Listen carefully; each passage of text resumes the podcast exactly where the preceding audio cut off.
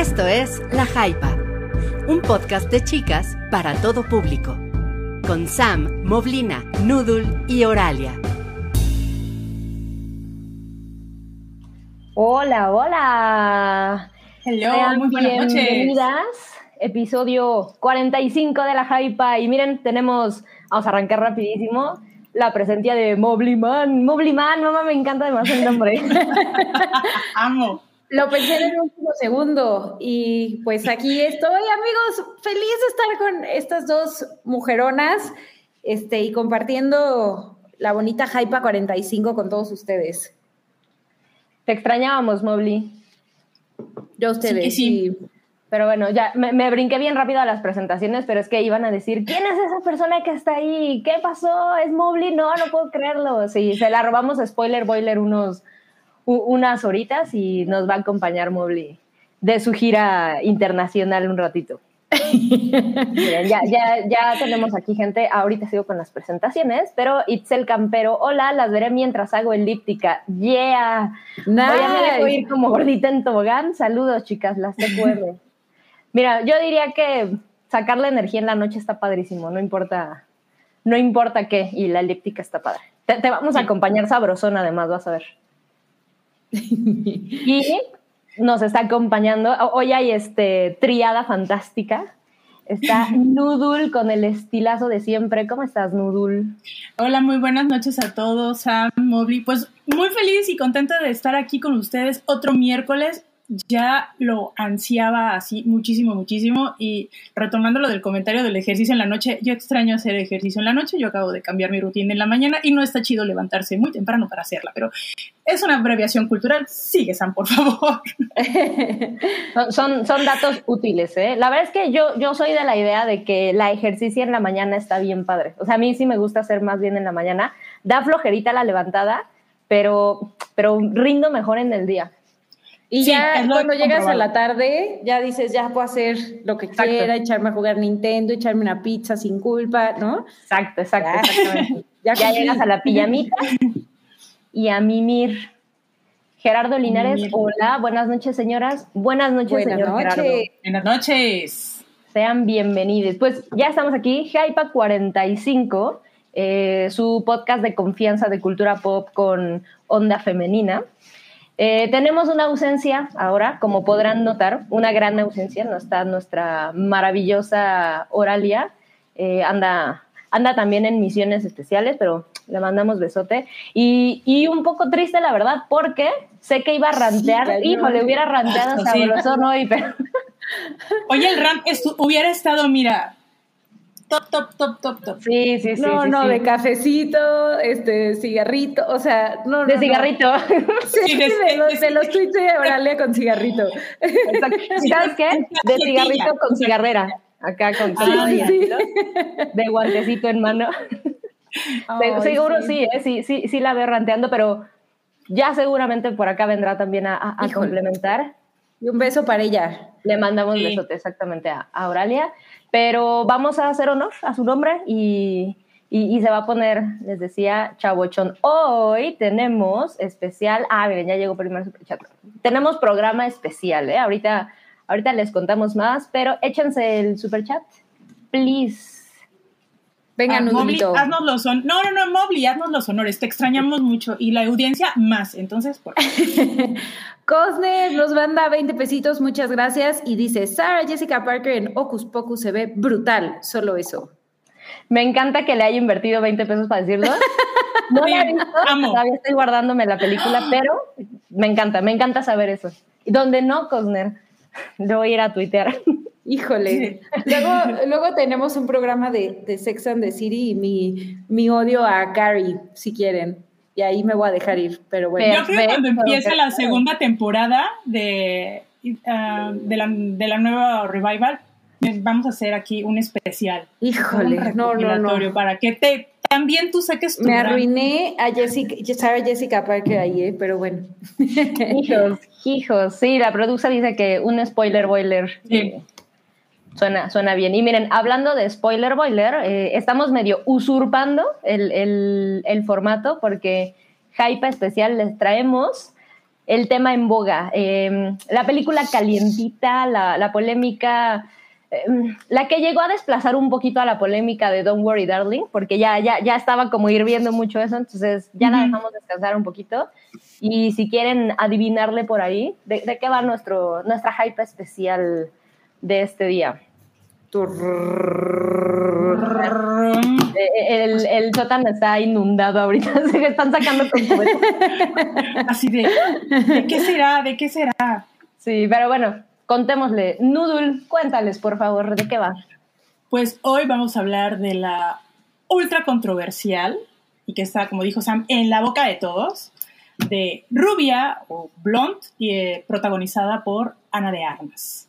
Entonces vamos, hoy va a estar muy bueno los comentarios atinados y opiniones que tenemos cada una de la película. Y yo estoy muy ansiosa de ver cuáles, conocer más bien qué piensan de esta cinta.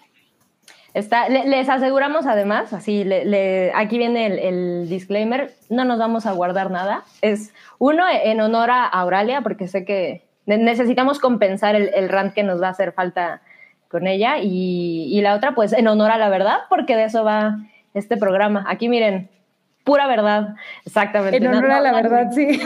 Pero nada, la verdad. Eh, y vamos a, va- vamos a irla como desmenuzando en, en partecitas. Miren, Vero Lejo ya, ya puso su carita de, oh my god, sí, sí, sí, sí, miren, ojalá, e- eso sí, va, alerta. Pues no sé qué tanto podemos decir alerta de spoilers, porque pues estamos hablando de una película basada en una persona real, aunque eh, ya se ha dicho también, pues qué tan ficción o realidad es esta película, ya lo tocaremos. Pero bueno, definitivamente si no han visto la película, pues vamos a desmenuzarla y demás, pero vamos a hablar, pues si son como yo, por ejemplo, yo me considero una exquisita del spoiler, la verdad es que yo soy de las que incluso dejo de ver, si salen más de dos, tres trailers, ya no los veo. Para mí ya es spoiler ver demasiados ¿en trailers. serio? Entonces, Bueno, es que ¿No últimamente todas las... sí, sí. Perdón, Sam, es que últimamente todos los trailers de la película ya te cuentan casi toda la historia. Claro. Y si ya sacan, como dices, Ya, más de gracias tres, por ahorrármela. Ajá, ya mejor junto, ve- las veo y me ahorro la hora y media, dos horas, tres, cuatro, no sé, dependiendo, ya la veo en tres minutos. Totalmente. Entonces, bueno, si, si son así de, de, de, em, pues, de mamalones, como yo, sean, sean Exquisitos, exquisitos. Ex- ah, sí, sí, sí, la pura exquisitez aquí. Sí, pu- pueden irse ya con la advertencia, nos arrancamos. Sí, le vamos a hablar, spoilers dentro de lo que cabe, por supuesto. La vamos a hacer para arriba, para abajo, para todos lados. Eh, dicho eso, entonces, vamos a arrancarnos. Yo les quiero preguntar, miren, vo- voy a empezar con esto así, con una sola palabra, nomás les voy a hacer la- esta pregunta. Me contestan y ahorita avanzamos. Mobley, la película Blonde, ¿es buena? Eh, híjole. Ay, Dios mío, es que no, o sea, Solo una no palabra. Sí, mira, dilo, dilo, no importa. una palabra, inténtalo. es buena. Híjole, es que no, es que no puedo, o sea, así solo una palabra.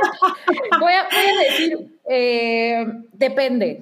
Ok, ok, me encanta. Ok, depende. Noodle, Quedé. quedé, ok, ok. Así Miren, yo- quedé, es lo que voy a decir. Yo les voy a decir, sí, sí es bueno. Con eso nos despedimos. Muchísimas gracias. Vayan a ver la película. Buenas noches. Y nos vienen a contar después. No, yo, yo sé, yo sé que es una película complicada de, de- de contestar y, y- y bueno, creo que esto les puede dar como pista de cómo se va a poner porque puede decirles sí, pero Mobley, definitivamente creo que como te sientes tú es como se siente muchísima gente. Sí. No podemos dar una, una, una respuesta de sí o no, está, está muy cañón. Sé que no necesariamente en las películas sucede esto, pero en esta en particular me parece que sí es increíblemente difícil el, el, el tratarnos de inclinar hacia un lado otro, porque ya entraremos de lleno, pero me parece que tiene los suficientes matices para decir, no sé si es, ya, ya vi, por ejemplo, hay comentarios en, en el sótano, dicen, es horrenda, la vi, no me gustó. Hay gente que, que, miren, ahí anda Yamiau manifestándose. Por cierto, hola, es Yamiau. Yamiau ya también habló de, de, esta película el jueves pasado en el Hype, dio su opinión y tampoco le gustó. O sea, Yamiau dijo, no, es una cochinada. con algunas cosas rescatables. Pero bueno, definitivamente creo que es algo polémico porque no es, no es decir, es terrible a nivel no sé, ni siquiera se me ocurre que, no que sea un fiasco evidente, la verdad es que es, es una cosa curiosa. Vámonos por partes y, a ver, Mobli, cuéntanos, ¿por qué, por qué depende? ¿Por qué, ¿Por qué depende? A ver, usted, ustedes saben, si han platicado conmigo de, de, varias películas, saben mi relación con Alejandro González Iñárritu y así me sentí aquí. O sea, de verdad, sí, o sea, como no, no es una película que disfrutas, no es una película que te la pone fácil, es súper incómoda en múltiples momentos. Eh, no nada más eso, debo decir que tiene algunas partes que me indignaron, o sea, me dieron coraje, me dieron ganas de aventarle un cojín a la tele. Eh, supongo en parte era eh, un poco la intención que tenía el director. Y sí, sí, pues felicidades, muy bien, lo logró. creo que en general es una película, o sea, el, el, reto, por así decirlo, estaba complicado porque, a ver, estamos hablando de Marilyn Monroe, que es este, uno de los más grandes íconos de, del cine, pero no nada más del cine, o sea, por ejemplo, esta imagen que tiene, este, en donde se le está levantando la falda blanca, pues es posiblemente también de las imágenes más famosas de la cultura popular, ¿no? O sea, es verdaderamente un ícono y es muy emblemático, entonces el reto no era nada fácil porque lo que... Eh, la intención, por así decirlo, de la película eh, un poco era, eh, pues, desmitificar, ¿no? Este, este ícono que todos conocemos de Marilyn Monroe, ¿no? Eh, y les voy a decir una cosa, y voy a empezar quizá por, o sea, de, de, una forma poco convencional por el final, la sensación que me dejó al final. Un poco la premisa que yo quería, o, o bueno, que yo percibí que tenía la película durante toda la, la, trama y cómo se va desarrollando. Durante era las tres horas. Aparte, aparte de las tres horas, este, era, ok, esta película se trata de cómo la relación con tus papás te puede verdaderamente joder la vida, ¿no? De eso se trata la película. Pero al final, o sea, justo antes de, de y, y, bueno, ya dijimos que era comentar con spoilers, todo el mundo sabe que Marilyn Monroe se suicidó presuntamente, o como sea, este, justamente antes del suicidio pasa una escena en particular o un, un, un, incidente que yo dije, ok, no, esta película se trata de lo ojéis que son los hombres con las mujeres, ¿no? Y de la misoginia y de cómo incluso hasta muchas veces tus relaciones más cercanas pueden violentarte de, formas este, tan fuertes, ¿no? Y me parece muy confuso, o sea, creo que, creo que incluso hasta en, en esa parte la película no tiene claro eh, qué es lo que quiere contar, ¿no? Y le voy a agregar aquí otra capa. Todo lo hace, o sea, es, es clarísimo, esto sí, que la intención es contarlo a través de los ojos de Marilyn Monroe.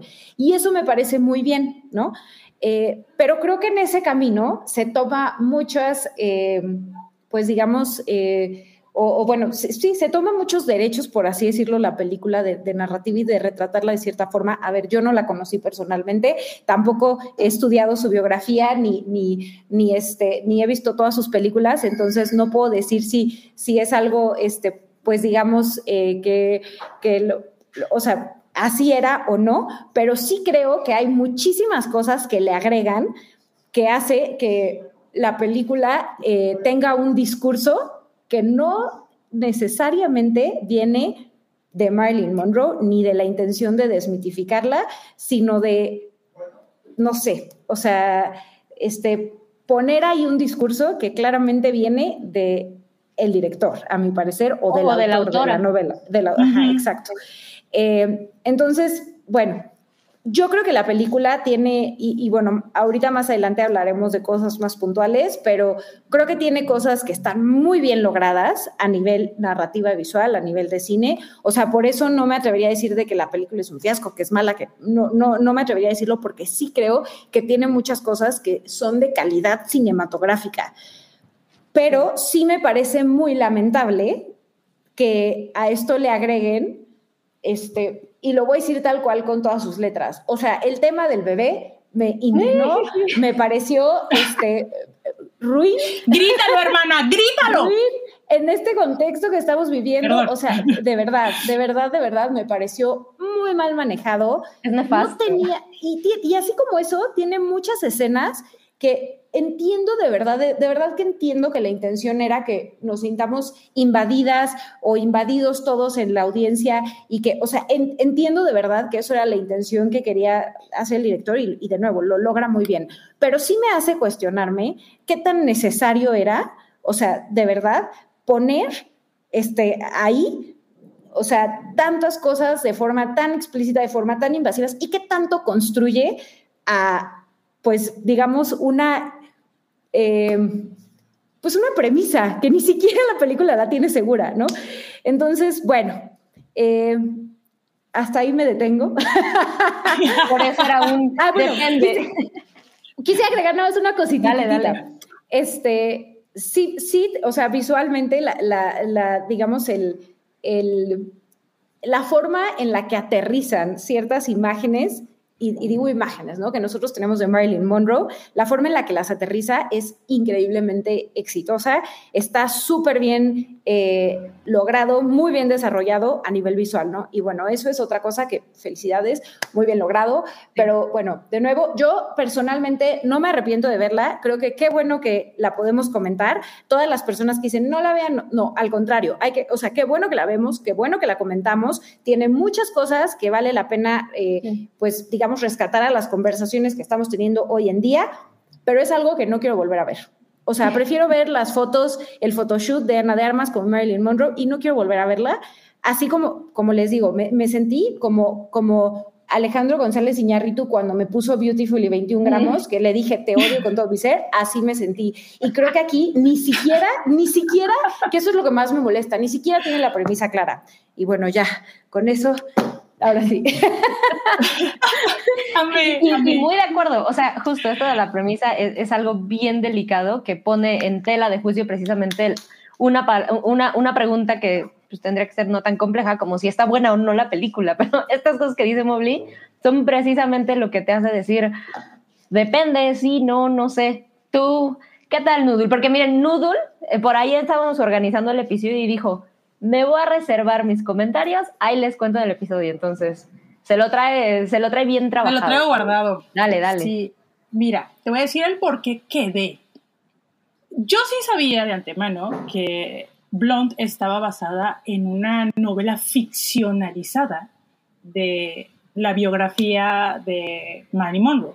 Entonces, pues, se puede esperar cuáles sean las intenciones de, de la escritora tú, pero en muchas veces en la adaptación, pues quien lo adapta puede tener esa libertad, libertad y decisión de ser fiel o no a la obra que está adaptando. Hasta, yo no he leído la novela, eh, comentaba previamente de que yo tuve la oportunidad, la tuve en mis manitas. No la compré porque no quería pagar sobrepeso en mi maleta. Pero bueno, eso es otra historia. Miren, sí me aventé las tres horas rigurosas, me tomé el tiempo, no la pausé, ni me dormí, ni nada. me quedé muy impresionada eh, con algunas cuestiones y sí me cuestioné con algunas cosas. Digo, yo no soy biógrafa, sí conozco algunas cosas de Marilyn Monroe, pero hubo cosas como que decía, ay, espérate. Eso sí es verdad, eso no me lo sabía. Y ya saben, uno recurre a Santo Google. O sea, ahí ya empiezas que es la parte empiezas a descubrir la parte de ficción eh, de la novela y, de la, y la intención de la película.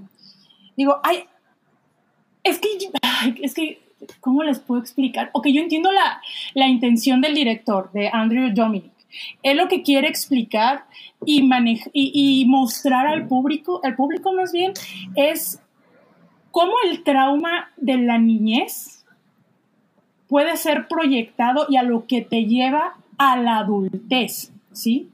Y en el caso de Marilyn Monroe, sí, muestra eso, que digo que es de una manera ultra exagerada, porque siempre llevan a este, a, romantizar el, lo malo de ella cuando ella hizo muchas cosas buenas, que creo que poca gente se ha dado a la tarea de hablarlo. Siempre hablan de, es que fue sexualizada, fue explotada, eh, siempre fue abusada por los hombres, eh, buscaba eh, a, su papá en, en, cada, en cada hombre que, con la que ella andaba. Digo, sí, pero también se puede proyectar esta, esta visión de la, de la vida de Marilyn Monroe. Y la escritora, yo entiendo, ella quiso proyectar también esta parte de, la vida de Marilyn Monroe y se me dijo, bueno, ¿y qué, qué pasaría en dado caso si esto hubiera pasado, no? Y, digo, hay muchas cosas y muchas... Eh, la duración, siento que la película, en lugar de haber durado tres horas, la historia pudo haber sido contada en dos horas o menos. Escenas sexuales, digo, no me voy a persinar porque la señora ve porno, digo, soy muy abierta en eso. O sea, yo, yo porno y no me asusta ni nada, pero creo que la manera, el tratamiento, en cómo ficcionalizan de que Marilyn anduvo, creo que es con el hijo, el nieto, es que no me queda muy clara esa parte, de Charles Chaplin y de el hijo, de, Charles Chaplin y de otro actor que en la vida real ella actuó en Dos Evas y un Adán. Ahorita se me fue, eh, de Eddie G. Robinson Jr., que es el, otro chavo con esa pareja que siempre es como que los actores más constantes, que eso sí realmente es fuera de ficción, es, es no es realidad, es 100% ficción. Ay, así se me hizo incómodo, digo, por, por muy en fuera. Siento que no eran escenas tan necesarias para contar em, esa parte de la película. Digo, se pudo haber contado de una manera más breve, pueden decir explícita, pero no con la duración. A veces siento que tiene eh, esta controversia eh, con la película de Blue is the Warmest Color. ¿Se acuerdan de, esa película de, la, escena sexual que fue muy controversial, y que duró demasiado? siento que en esta película está sucediendo lo mismo. ¿Sí? Lo de la, escena está padre. A mí, a mí eso sí, me gustó. ¿Lo ¿Hubo, de hubo detalles de la escena de la, la cascada. Ah, claro, claro. Es increíble. o sea, He ahí como los destellitos de cinema que preguntan, ¿no? Pero perdón, rapidísimo, pero es que ya Miau decía que era como Daddy Issues la película y yo pensé exactamente lo mismo. Eh, ya, ya llegaremos precisamente a desmenuzar en esta qué polémicas y qué cosas no nos encantaron, pero eh, sí, tiene toda la, razón en, lo que dice Noodle. Es, es una cosa que parece que te va incomodando y que no necesariamente construye. Pero, perdón. Así es. No, no te preocupes. Eh, otro como un dato, eh, en TikTok, pues obvio, yo soy consumidora de TikTok y me salieron muchos, muchos videos sobre eso. Y comentaba una chica que ella tenía una amiga que participó en la producción y que desde un inicio la producción quería que actores de entretenimiento adulto interpretaran los papeles por la misma, por el mismo peso e intensidad de, que se requerían de estas escenas bueno, ahí, ahí puedo decir justificable, pero pues no, no fue. La escena del reto, mm, muchos dicen que es, eh, pro, es pro antiaborto, perdón. No, sí, antiaborto y la fregada, o pro, aborto, como lo quieran decir. No, yo creo que es antiaborto. Eh, bueno, pro aborto. Eh, no, pro aborto, pro aborto no es. Pro aborto, ¿no? es pro aborto, sí. Mira, es, una sí no. Perdón, pero retomamos un poco justo lo que decía Mobley. Es es una cosa en la que ni siquiera va de eso y entonces, ¿cuál es la premisa? ¿Cuál es el mensaje? Y, se pierden muchas cosas. Le digo, ya, ahorita ya lo, desmenuzaremos, pero otra vez, son las cosas en las que piensas, ¿para qué me cuentas esto? O, ¿por qué le metes cierta intención o, moraleja, ¿no? que a rato se siente pero, Pero ¿sabes qué, Sam? Esa parte sí está en el libro, eh, lo que he buscado, ¿no? O sea, lo que he encontrado y investigado, esa parte sí está en el libro, que es lo más cabrón. O sea, la conversación que tiene el personaje, bueno, Marilyn con el feto, son reales. O sea, dentro de la, reales dentro de la ficción, en, dentro de la novela. Y dice eso, what the fuck? Cuando realmente a ella nunca se le obligó, ella tenía un problema de endometriosis, por eso ella no, nunca pudo tener hijos. Y los intentos que ella pudo tener tuvo desafortunadamente eh, que abortar porque por su problema de endometriosis y por la época no estaba tan avanzada la ciencia para poderle ayudar como ahora, ¿me entiendes? O sea, hubo detalles que son que yo considero muy, muy incómodos y algo que yo resalto mucho y sobre todo con las adaptaciones es que tú tienes que ser muy cuidadoso con tu público, con tu audiencia, de recalcarle que lo que estás viendo es una ficción. Porque mucha gente se, se, fue con la finta de que es una biografía, es una autobiografía de Marilyn Monroe. Y al principio nunca te dice nada. Al final es cuando nos enteramos que dice, eh, eh, la, esta, esta película, la película está basada en la novela Blonde de Joyce Carol Oates, ¿no? Cuando al principio pudo haber dicho algo como, la vida de Marilyn Monroe fue una leyenda, ¿no? Una leyenda, pero lo que vas a ver es una obra de ficción. Pero mira, ni, quedado... ni siquiera nos vayamos al punto en donde empieza la película, que también otra vez ya llegaremos, hay, una parte en donde vamos a, meter exactamente en, las polémicas, pero yo creo que incluso desde la promoción y el tráiler, en ningún momento te dicen que no necesariamente es una, es una biopic. Y de acuerdo, a lo mejor no es algo como súper grave, pero pues venimos de ver Elvis, venimos de haber tenido eh, en los Oscar a, a, Queen como, como una, una pieza central y, y Remy Malek ganó el Oscar, etcétera, etcétera. Entonces, creo que sí es tramposo incluso el marketing de, pues que parece una biopic y se siente extraño pues cuando empieza y ves este tipo de, narrativas. Y Ahora, creo que... Sí, perdón. Eh, perdón, Sam. No, no, vas a terminar. O sea, creo que, creo que lo... Eh, entiendo bien que ya estaba en la novela eso, pero creo que lo pudieron haber retratado de otra forma. ¿no? o sea, aprovechando la adaptación. O sea, si tanto querían meter como la historia de cuando ella era niña, que honestamente fácilmente lo pudieron haber cortado. Digo, está muy bonito retratado todo lo del incendio y todo, pero honestamente no, o sea, no era necesario retratar esa parte, pero si tanto querían meter como a esa versión de niña, lo hubieran podido este, no sé, meter en esta parte de su, su, conflicto, la culpa que ella sentía, ¿no? Por, por no poder tener un hijo que, me queda claro que esa era la intención, ¿no? O sea, de que retratar la culpa que ella tiene de no tener un hijo. Mi, mi problema va más con el utilizar ese recurso, ¿no? De, de, de las tomas de el, el, bebé, porque ya lo ponen como un bebé cuando ella tenía, este, no sé, meses o meses, semanas. semanas. Ajá. Sí, o sea, la, neta, la neta es que eso sí creo que, que está, pues, mal logrado, o sea, mal logrado o, o quizá se puede interpretar como que tiene, eh, que es hasta propaganda, ¿sí me explico? O sea, siento que demerita mucho, demerita mucho la intención artística que se pudo haber tenido, es poco creativo y, se siente barato. Entonces, eso la verdad es lo que yo me gustó.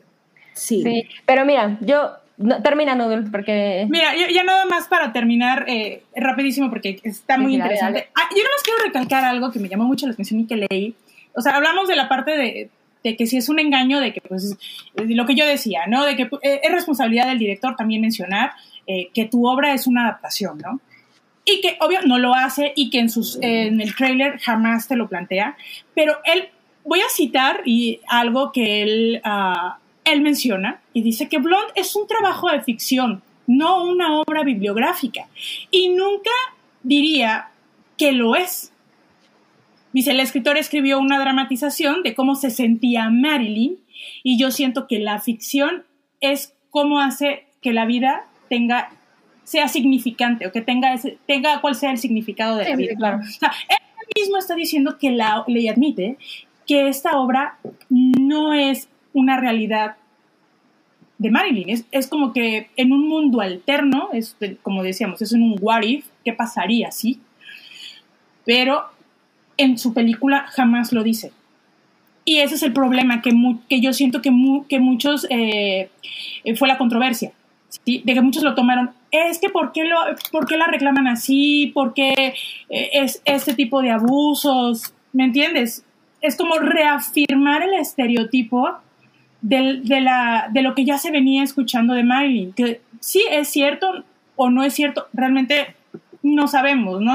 yo no he leído ninguna biografía así extensa de ella. Los, la gente que ha leído las biografías, por ahí eh, había un chico de que mostró todos los libros, más de 20 libros de ella, incluso el libro que ella escribió. Y dice, para nada es lo que se quiere, lo, que vimos en la película. Claro, pero, pero al final es, aunque se marqueteó de esa forma, a la vez que la intención de la película tampoco es el, el decirte, te vamos a contar la, la, vida de Marilyn como para que, para que lo, lo, lo, documentes, ¿no? Yo creo que ahí más bien entra una cosa, pues justo como de, de, vender la película de una forma, o sea, ya lo estoy leyendo ahorita, mucha gente piensa, yo sí pensé que era una biopic, yo sí pensé porque, les digo, venimos en una ola en donde hemos visto mu muchas biopics y por ahí también leí que decían, yo pensé que iba a haber una biopic de una mujer chingona de, de cierta época y, y, pareciera que se siente como que sigue haciendo falta este tipo de, de, producto. Ahora, por aquí escribía Manuel Rubalcaba, ¿se acuerdan cuando pensábamos que sería una buena película, cómo volver? La verdad es que, regresando a, a, a lo que es nuestro primer punto, que la pregunta es, ¿es una buena película? Yo les diría que la verdad sí lo es. O sea, voy a elaborate, ahí voy. Pero es que si analizamos los factores en los que podemos juzgar que una película es buena o mala, pensaría que de entrada es cuáles son sus aspiraciones, ¿no? Entonces ahí es donde entra un poco esta controversia porque es, bueno, si me querías contar una biopic y, conocer la vida de esta persona, definitivamente no lo logra. Pero ya tenemos de palabra del director y, y definitivamente de la escritora, quien está basada eh, el guion de la película, es no, no, no queremos contarles esta queremos contarles a través de los ojos de Marilyn y de cómo Joyce, que es la, escritora, siente que tenía esta conexión con esta mujer y cómo ella considera que Marilyn vio el mundo, ya saben, es, ok, tampoco es como que, como que en realidad, ya que entras a la película, te digan lo contrario. Una cosa es cómo te, te, te, te lograron atraer para que llegaras allá, eh, qué, qué trampas te pusieron y dices, ok, ya está. Pero cuando empieza la película, la verdad es que hace lo suficiente, por ahí también Mauri lo comentaba, de forma como artística para que pienses, me voy a ir con un poco de precaución porque creo que no necesariamente es, se, se nota luego, luego, ¿no? El, el, formato, si eso no una, una biopic. Pero regresando al por qué considero que sí es una buena película, si la resumimos, es, la verdad es que las actuaciones me parecen bastante buenas, no nada más decentes, ¿saben? Me parecen incluso sobresalientes en el sentido de tener a alguien como Ana de Armas en el, en el papel protagónico, es una mujer que ha demostrado, sí, bastante talento, pero la verdad es que tiene una carrera relativamente corta y pues se lleva la película. No necesariamente porque la película sea una mierda y ella sea lo único rescatable. La verdad es que hay bastantes cosas eh, de valor artístico, de producción uh -huh. de la película, y, y, las actuaciones están muy al nivel. Creo que ahí, es más, hablan de conversación del Oscar. Yo no dudo que pueda llegar Ana de Armas sin ah, Se lo va a llevar. Ah, no, pues se lo va a llevar. A la nominación, o sea, al Oscar, exacto y que veamos la película en, en, premiaciones, seguro sí, me imagino vestuario, ¿saben? O sea, es una película que sí vamos a ver en los premios, entonces tampoco es un, un desastre por completo, ¿saben? Sus aspiraciones se van cumpliendo. Ok, no hemos llegado a ese futuro, pero podemos vislumbrar que para allá va. Y, y la verdad es que para una película que dura tres horas, eh, prácticamente tres horas, como decía Noodle, también lo comentaban, es, pues no es algo que digas, puta, chale, le voy a poner pausa y mañana regreso. A pesar de, como bien nos dijo Mobley, eh, llega a ser eh, bastante pesada en muchas cosas. Te incomoda y lo hace a propósito. Entonces, que puedas echarte las tres horas de una película con esa intención y que la termines, por ejemplo, me parece que otra vez las aspiraciones de la película van bastante eh, bien logradas y tiene los suficientes destellos, a mi parecer, como de estas eh, cuestiones de expresión artística. O sea, por ejemplo, eh, esta escena del final, me parece que dentro de toda la cosa terrible que acabamos de ver cómo sucede con Marilyn, me parece muy bella la forma en que está retratada la escena final, en, en, donde vemos... Lo del pues, papá, qué bruto, cuando ponen uh -huh, la foto así, wow. Es, esa es una cosa de locura. Y ya el cierre, así completamente, en donde la película te deja ver, porque pues tampoco es, es un secreto, ¿no? Es el, ya sabes que esta mujer murió de cierta forma. Y en realidad la película no tiene que llegar a una cuestión visual para decirte qué es lo que sucede. Y me parece muy bello incluso cómo, cómo está tomado. Eh, hay otra escena por ahí que me parece, ya, ya la, la tocaremos también un, poquito más, pero eh, pienso en este pedacito en donde ella va a la premier, creo que es de Some Like It Hot, que, que ya sabemos que ella viene lidiando con estas cuestiones internas de tengo que ser esta persona perfecta y sonriente ante el público, pero vengo rotísima por dentro. Y toda esta secuencia y lo que hacen con la cámara en donde se le distorsiona el rostro a, a, a la gente. Está buenísimo eso. Sí, sí y entonces está muy, muy bueno. la música se distorsiona y luego hay un pedacito en donde tú como, como espectadora sientes que ya, nada, ya, ya no está tan incómodo, ¿sabes? La, la música funciona de esta forma, eh, funciona eh, la, lo, lo, que estás viendo, etcétera. esta cosa que buscan, que veas como con los ojos de Marilyn cómo se está sintiendo, otra vez me parece que lo logra muy, muy bien. Y, e incluso se ve un poquito más larga la escena en donde vemos que están viendo la película y, y hasta hay una especie de cámara rápida y es como, ok, para esta mujer todo lo demás es una farsa y en realidad lo que está sufriendo es lo que trae adentro. Y lo demás es épico, ¿saben? O sea, estamos viendo la imagen de un cine repleto, aplaudiéndole, no sé, dos mil, tres mil personas a, ella. O sea, son estas cuestiones que me parecen muy bellamente logradas en forma artística y que cuando te hablan de cuáles son sus las intenciones, te dicen queremos que veas por medio de los ojos de ella. Yo creo que hay muy pocos momentos donde no lo logren. Entonces, pues a nivel técnico diría, es que es una buena película. Mis quejas van mucho más a, una cuestión de el mensaje, la moral, etcétera. Ya, ya llegaremos ahí, pero pues yo no puedo decir que sea realmente una mala película. ¿Qué pasa, Nudul? Yo nada más rescataría otra escena que me pareció muy buena. Es la, ya sabes, la, la icónica escena cuando se le levanta el vestido a Marilyn si se dieron cuenta, la perspectiva de esa escena no es a través de la cámara, es a través del público. O sea, cómo la ven a ella. Que creo que también es, e, e, esa parte es como que muy escalofriante, donde tú la estás viendo de que pues, sí la veían como un, un objeto sexual muy cabrón y, y, luego la toma a, su esposo, al ex atleta, como eh, lo llaman, no tienen los nombres en sí, aunque ya sabemos quiénes son. O sea, la ira que él tiene de que su esposa es, es como que ese objeto de todos y no es exclusivo de él. ¿Me entienden en esa parte? Eh, eh, dice mucho, o sea, también proyecta muchas cosas en donde el, espectador puede sentir los momentos, que también la escena que tú comentabas, ¿no? De la distorsión de las caras cuando están en la red carpet y todo eso. Sí, pero mira, yo, yo rescato un poco lo que dice Cosner, fallaba mi punto, y ahorita nos brincamos a, la evolución de la discusión, porque bueno, poniéndonos filosóficos, si la película quiere ofender y te ofende verla, es mala película, pues no, o sea, si sus intenciones las van cumpliendo, pues la película va, va de lleno. Pero bueno, apenas vamos empezando, créanlo o no, y ahorita vamos a ver puntos muy rescatables.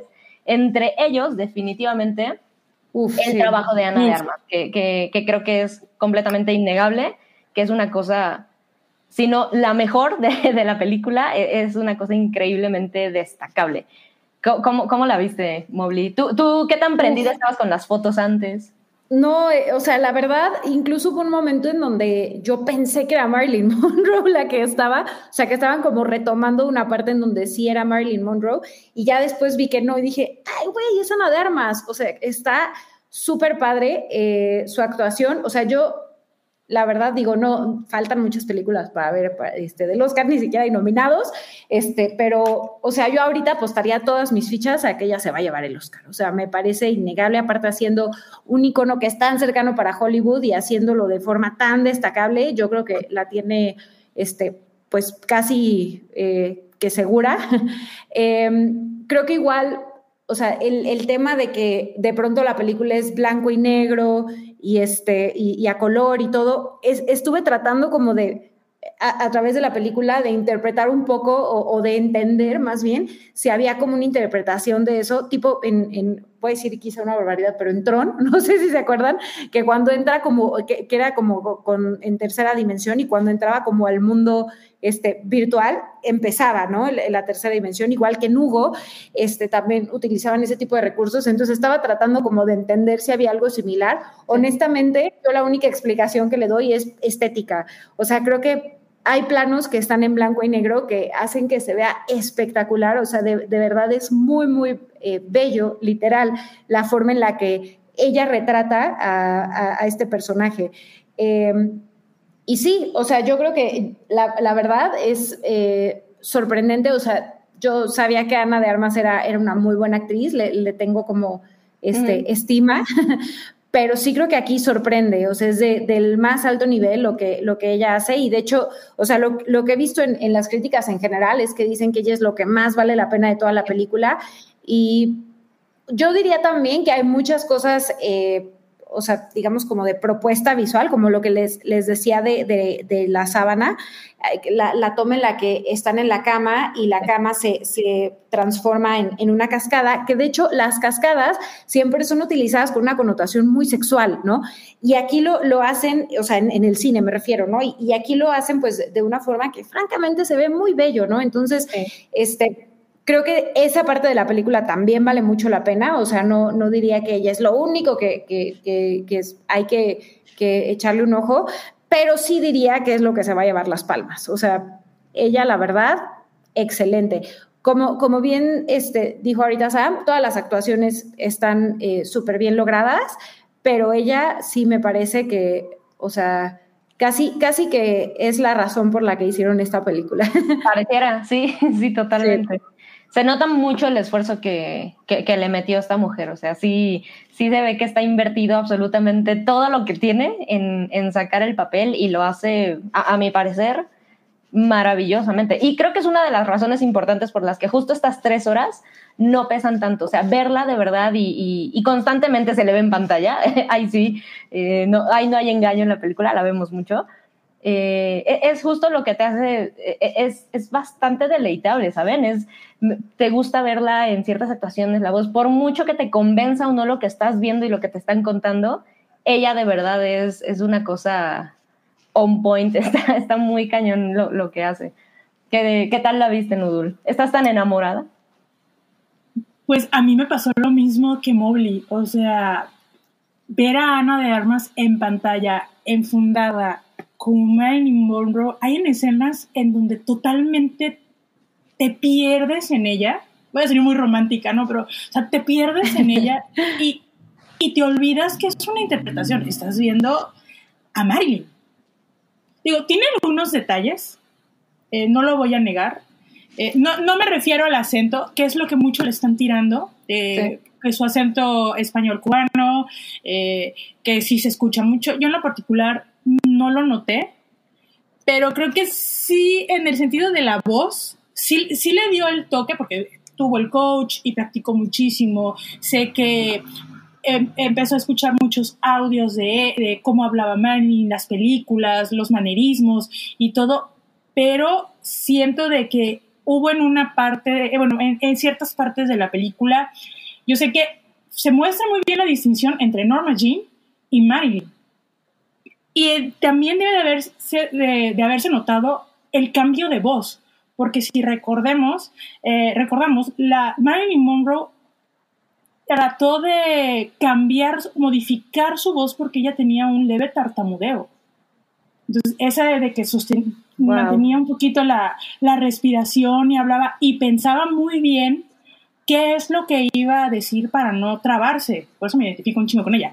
Pero ahí sí me falló un poquito porque su tono de voz, si bien es muy parecido a Marilyn, en Norma Jean, no, no había esa, esa distinción de los dos de los dos personajes. Es, un detalle muy mínimo que tal vez a la gente eh, no lo note tanto, pero su caracterización, reitero, es totalmente espectacular. Fue una muy buena eh, selección por parte del director haber escogido a Ana de Armas para, para interpretarla.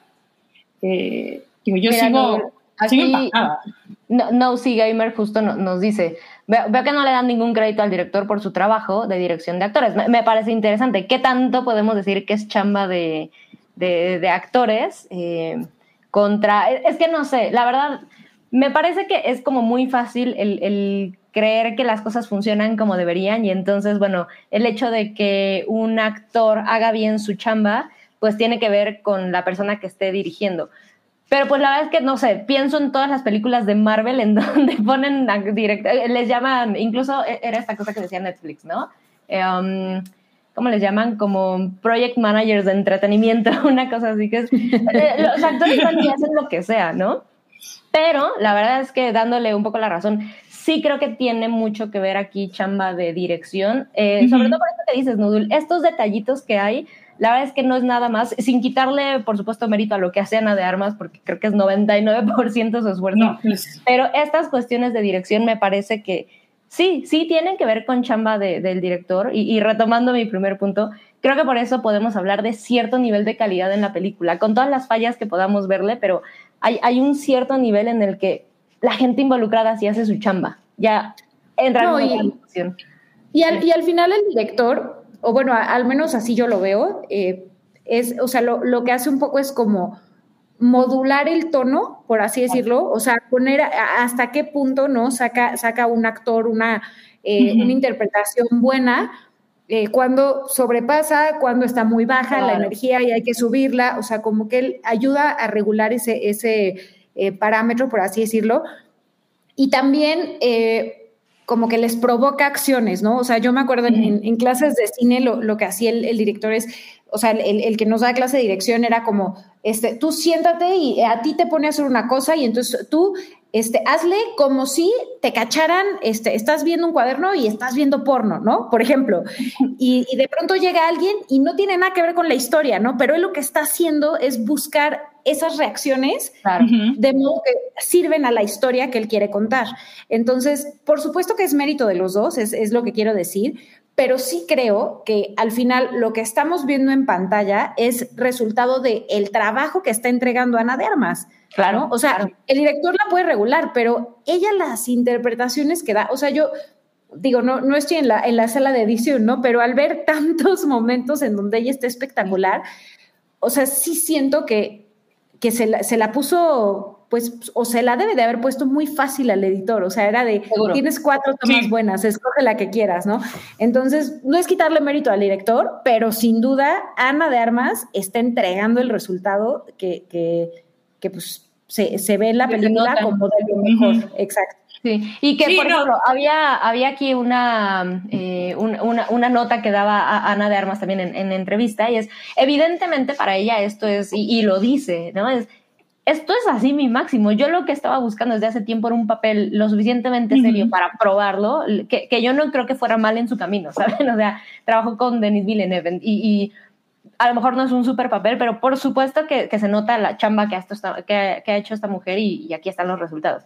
Pero en lo que ella decía es, pues he estado buscando este papel, ella lo toma como, este es el momento, ¿sabes? Este es el, lo, hazlo grande o no lo hagas y algo que me llamó muchísima la atención es, creo que, creo que aquí lo, complementando lo que decía Mobley sobre la chama de, de, Ana de Armas, que es mucho de lo que vemos en la película, volviendo al tema de que en realidad es una ficción, por supuesto que tenemos imágenes recreadas de películas y fotografías, etcétera, que a lo mejor no es tan difícil llegar, entre comillas, porque es un trabajo 80% visual y 20% lo demás, ¿no? Porque si ya tienes la película, pues imitas los movimientos y cantas, etcétera. No que sea una chamba sencilla, pero lo que me parece muy complicado y donde creo que hay que destacar todo lo que hacen a dar más es, pienso, por ejemplo, en la, que es una escena muy pronto en la película, su primera audición, ¿no? En donde eh, en la película te muestran que se lleva la sorpresa, ¿no? De cómo se hacen las cosas en Hollywood. Y, en realidad vemos una violación así tal cual. No es definitivamente la escena de violación más cruda que has visto en el cine, ni de cerca, o sea, para nada, es algo incluso sutil, pero el close-up se hace a su cara. Y ella cuenta que los momentos más cabrones son justamente estos en donde no tienes de dónde inspirarte. En ningún momento has visto a Marilyn Monroe, por ejemplo, siendo violada, ¿no? Ni en cine ni, ni fuera, no existe. Entonces, es esta chamba de actuación en donde ella dice, bueno, pues lo que hago es, bueno, que, eh, como, como la gente que se dedica a actuación, ¿no? Bueno, pues trato de canalizar cómo era. Entonces, me parece que aquí es donde sí podemos ver muy cañón la, la pues la chamba de conectarse con el personaje, de, de meterse en él, y, y, ahora que está en boga toda esta conversación de actores de método, dudo mucho que lo que haya hecho ella es esto, pero me parece que puede desfalcar completamente, ¿sabes? A quien te diga, no, es que para que te metas en el personaje tienes que hacer esto. Lo que hace esta mujer es compenetrarse completamente con la figura que la película construye alrededor de Marilyn Monroe, porque otra vez, pues si eso no una Marilyn real eh, pegada a lo que sucedió, digamos que no, por el tipo de película, pero dentro del universo que te presenta la película, estas reacciones que hay, incluso la, escena que dice Mobley, ¿no? Donde está pues en medio de un trío, eh, un, trío que además, otra vez, tampoco es una cosa súper... Eh, no sé. De que te espantes. Cruda, explícita, la verdad es que no lo es, ¿no? Es incluso bajada de tono.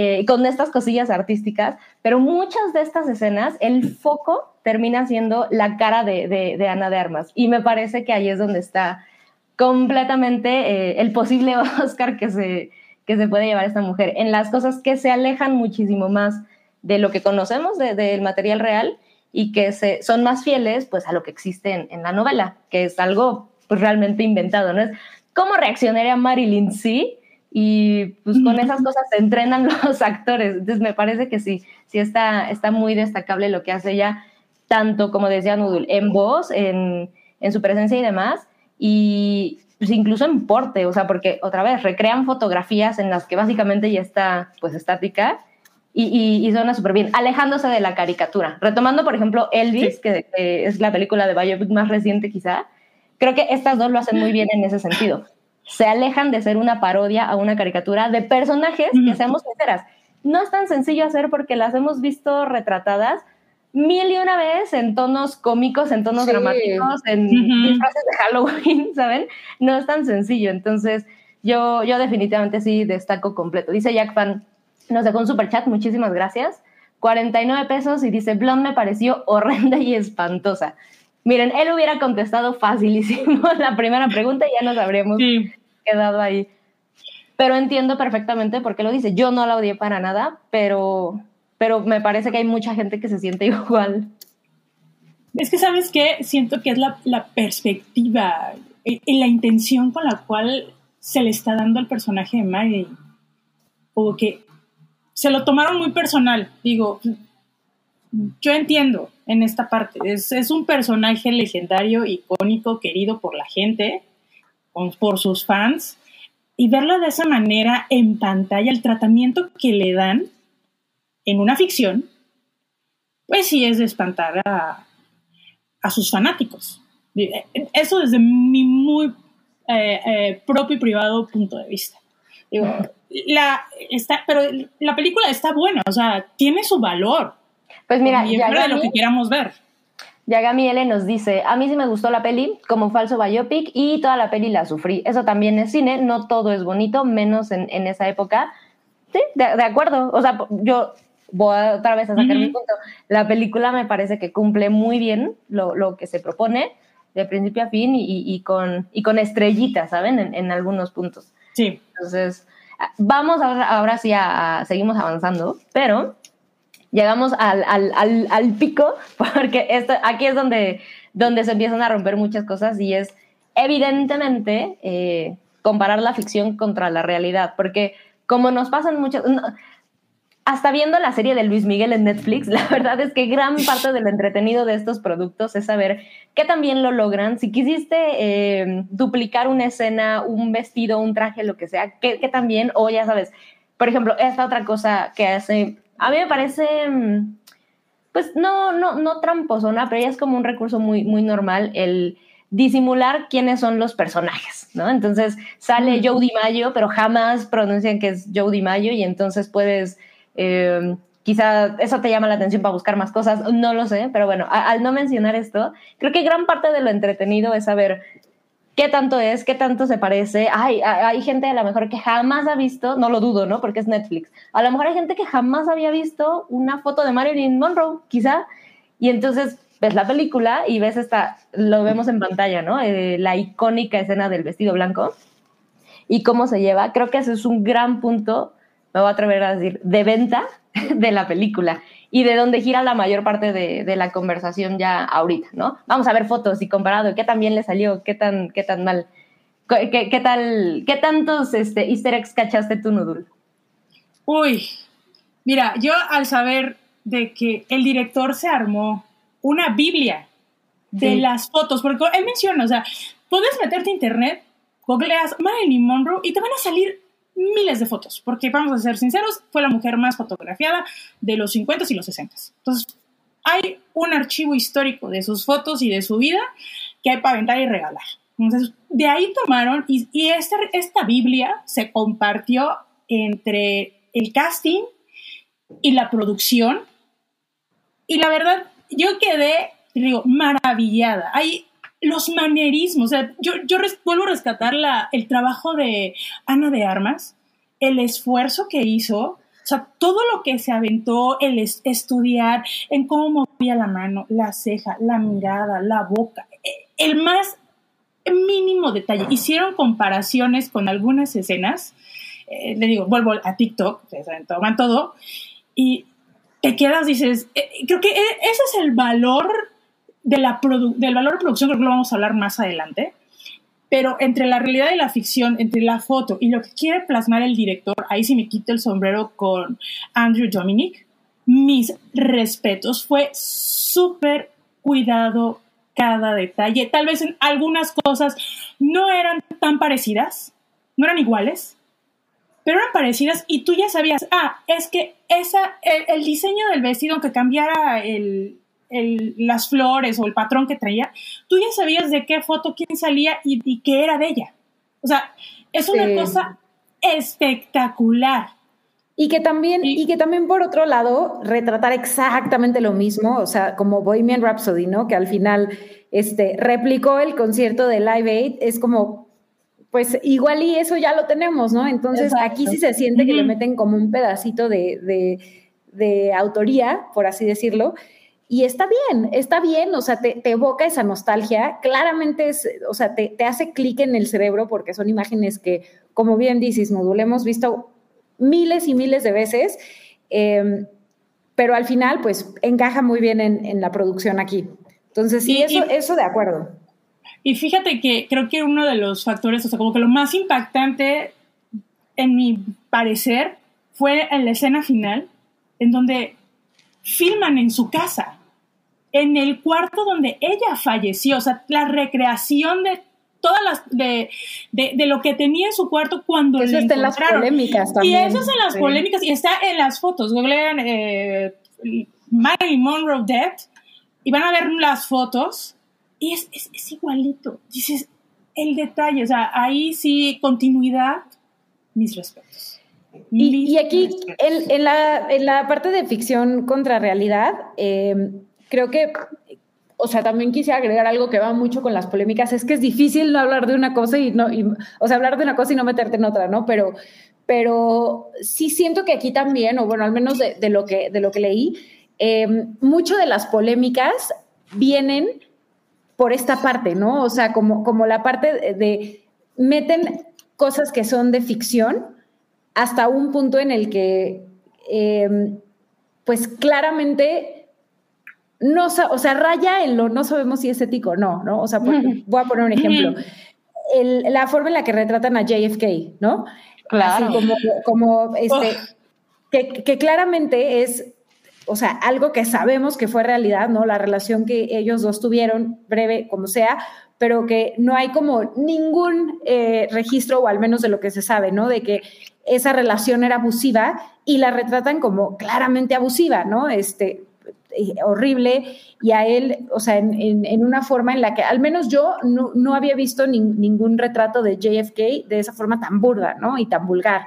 Eh, entonces, creo que justo esto también es como una de las cosas que, que, molestó a mucha gente, ¿no? O sea, el, el, cómo toman cosas que son parte de la realidad y le meten un grado de ficción al punto en el que no, o sea, se siente innecesario.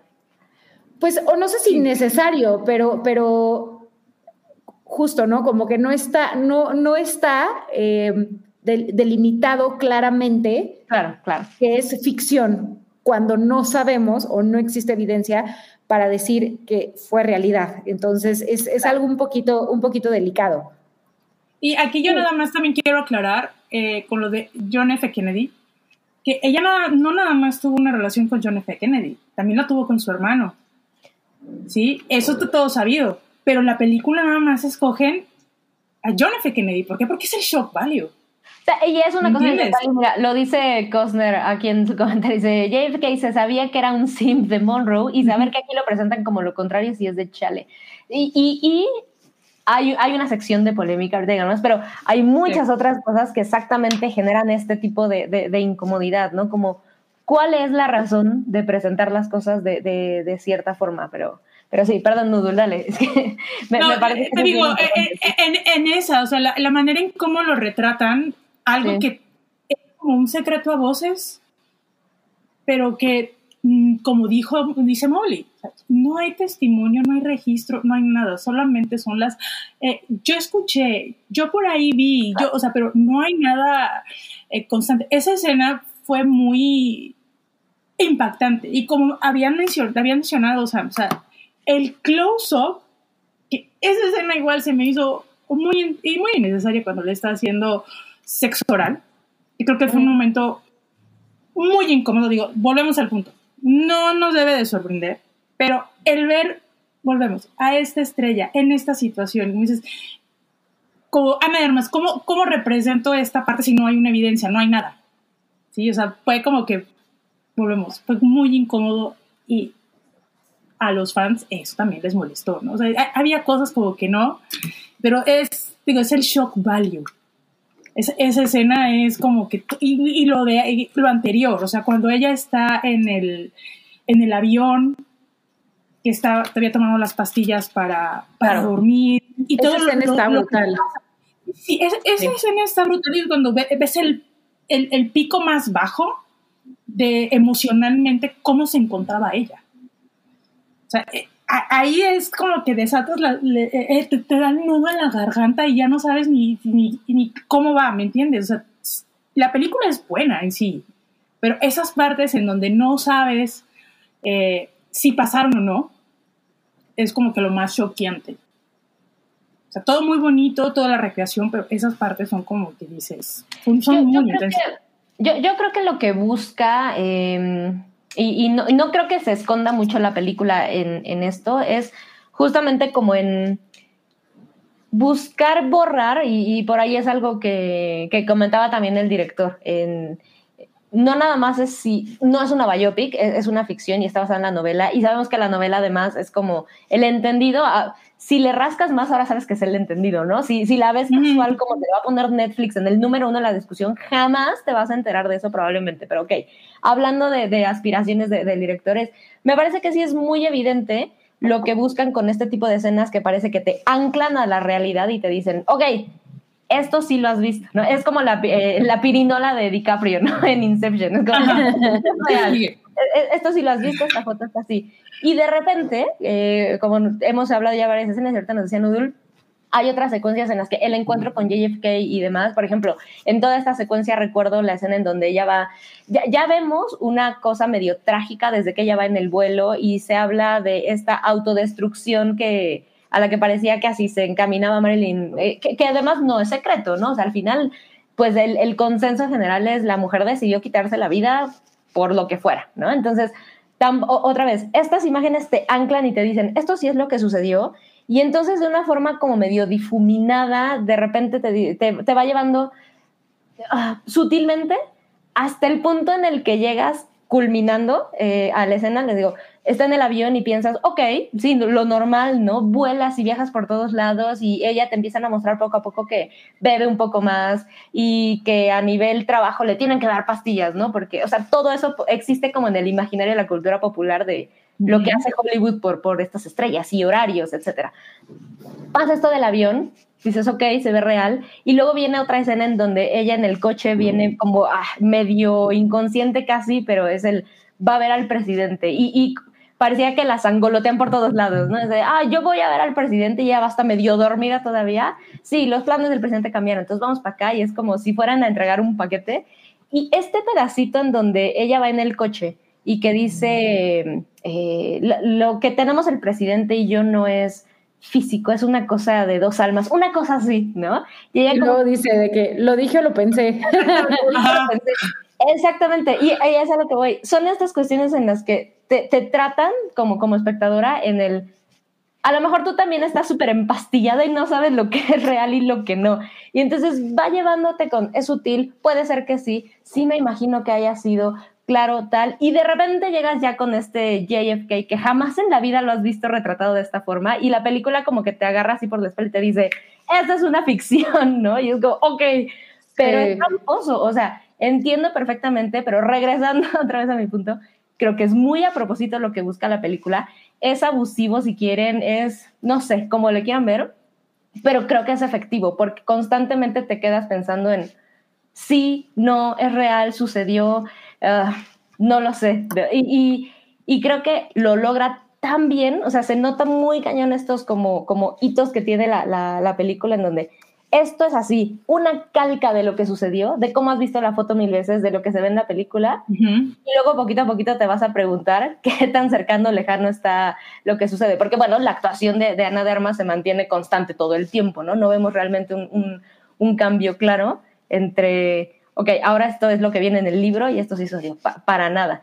Y, y, definitivamente otra vez dándole la rueda de la película, como lo vemos en pantalla, esta escena del vestido tiene su propio protagonismo pues dentro de la misma película y todos van teniendo estos, estos pedacitos. Entonces, me parece que son estas anclas que te cuesta trabajo convencerte de lo que estoy viendo es una ficción, por lo excelente que hacen. Y ya también traigo ahí otros datitos, pero cuando hablemos de la producción, todo lo que se hizo con el vestuario, ya sé que Noodle también nos va a contar ahí mucho, está muy cañón también, el esfuerzo que le metieron para ligar con, con la realidad. Nada más retomando a tu punto, Sam, o sea, es que la película te, te siembra la duda de que si pasó o no pasó.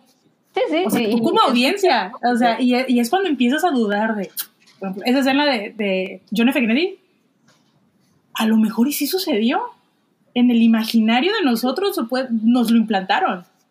A lo mejor y sí, pero como la, conocemos a un JFK, muy recto. como Boy Scout, ¿no? Presidente, como lo decía, y, y, hemos visto, por ejemplo, en The Crown también nos lo, nos lo retrataron de una manera bastante diferente a John F. Kennedy, si ustedes lo recordarán. Yo, yo lo he visto The Crown, pero te creo, Noodle. No, hay en un... es que cuando... No me acuerdo. Fue cuando eh, los, el presidente fue al Reino Unido a visitar a la reina, ya sabes, la visita de Estado y que tuvieron esa conversación Jackie con la reina, pero que eh, John F. Kennedy se portó así súper patán con, con, Jackie.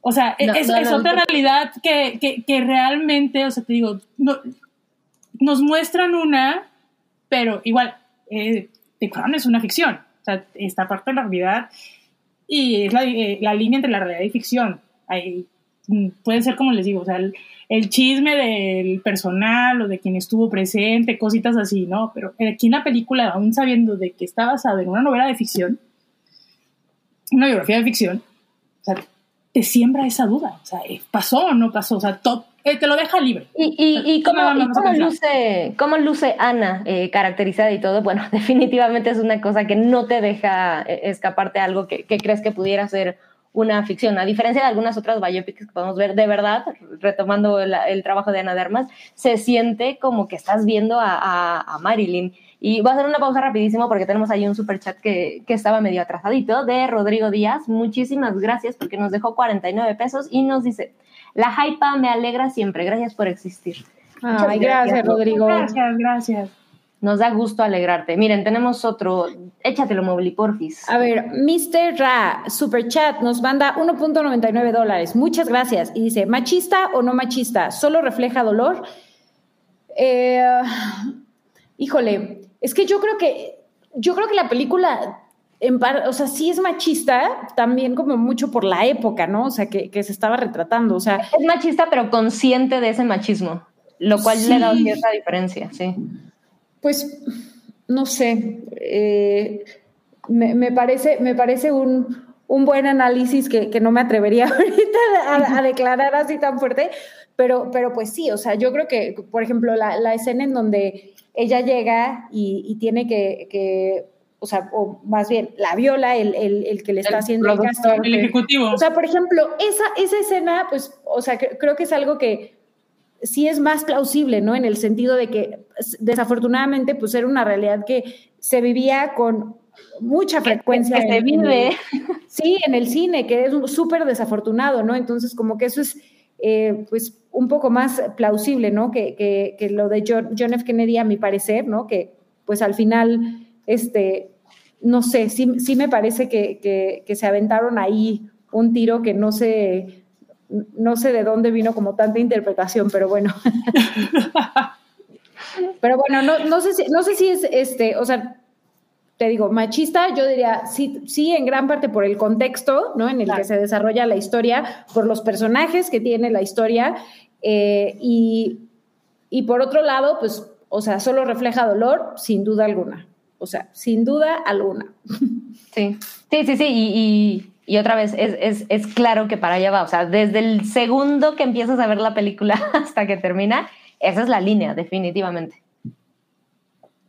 Pero vamos a.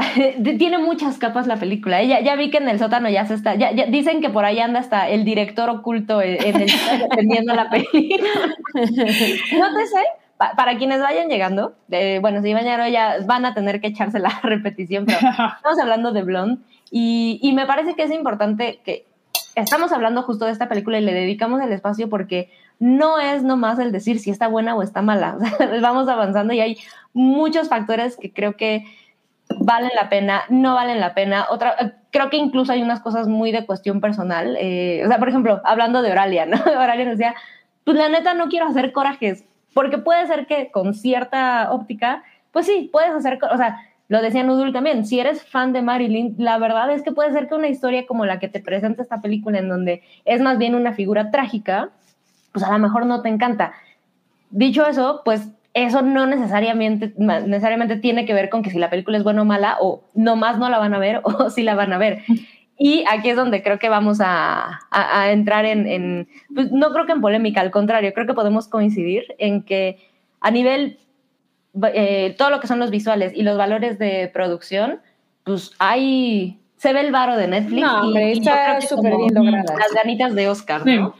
Sí, está súper bien lograda, o sea, a nivel visual, la verdad. Y eso, eso sí me parece indiscutible.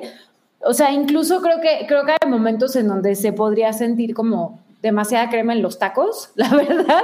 Un poco. Eh, y, y, Como que le pusieron exceso de aguacate, perdón. Sí, no, totalmente. Y, al final, o sea, creo que también tiene que ver con el tema de que dura casi tres horas, ¿no? Entonces es como, yo entiendo que, el cinema, ¿no? Se tiene también que, que, que, cuidar, tiene que haber una propuesta narrativa, visual, cinematográfica, por supuesto. O sea, sí creo que hay algunas cuestiones que, como repito, toda, toda la historia de cuando ella era pequeña, pues quizá de pronto hasta se hubiera podido, este, quitar, ¿no? Completamente y, quizá meter algunos pedacitos un poquito más adelante o algo así, o sea, no lo sé, ¿no?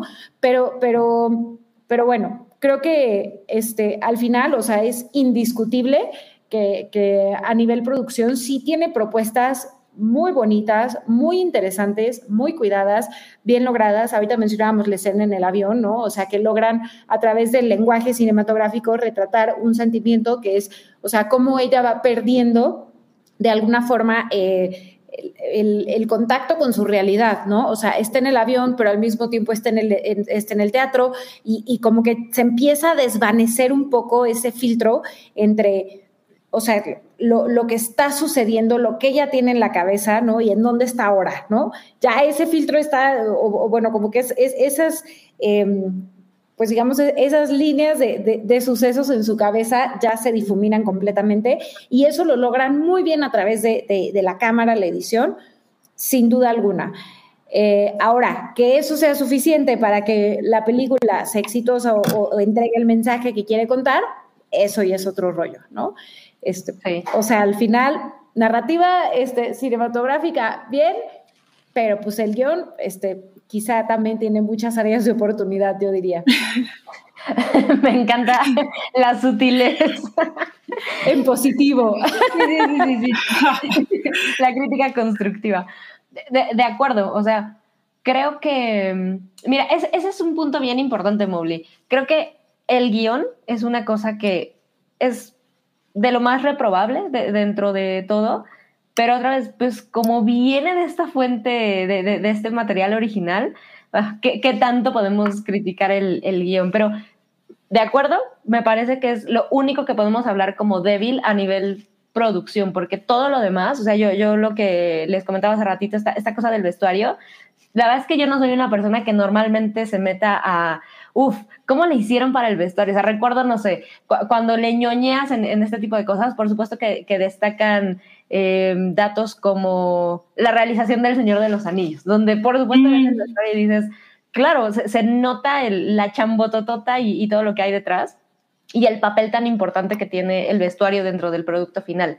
Y aunque creo que no es igual de épico como en algunas otras cosas, o ver algo de época, por supuesto que esto es de época, pero un, punto que yo diría es que no necesariamente se siente eh, la época en la película. Está como contenido en la burbujita y bueno, sabes, como en las épocas que se mueve, que, eh, eh, que vivió y que tuvo su carrera. Es verdad, Pero no es como que veas así, ya sabes, las calles y los coches y pienses, ay, qué bonita era de los 40, en realidad no, no llegas a ese punto. Pero los valores de producción, sí, qué, qué noble. No, no, no, es que ahorita que dijiste lo del Señor de los Anillos pensé en algo, pero termina, perdón. No tiene... mira, mira, prefiero, prefiero que nos digas el... es que les voy a decir una cosa.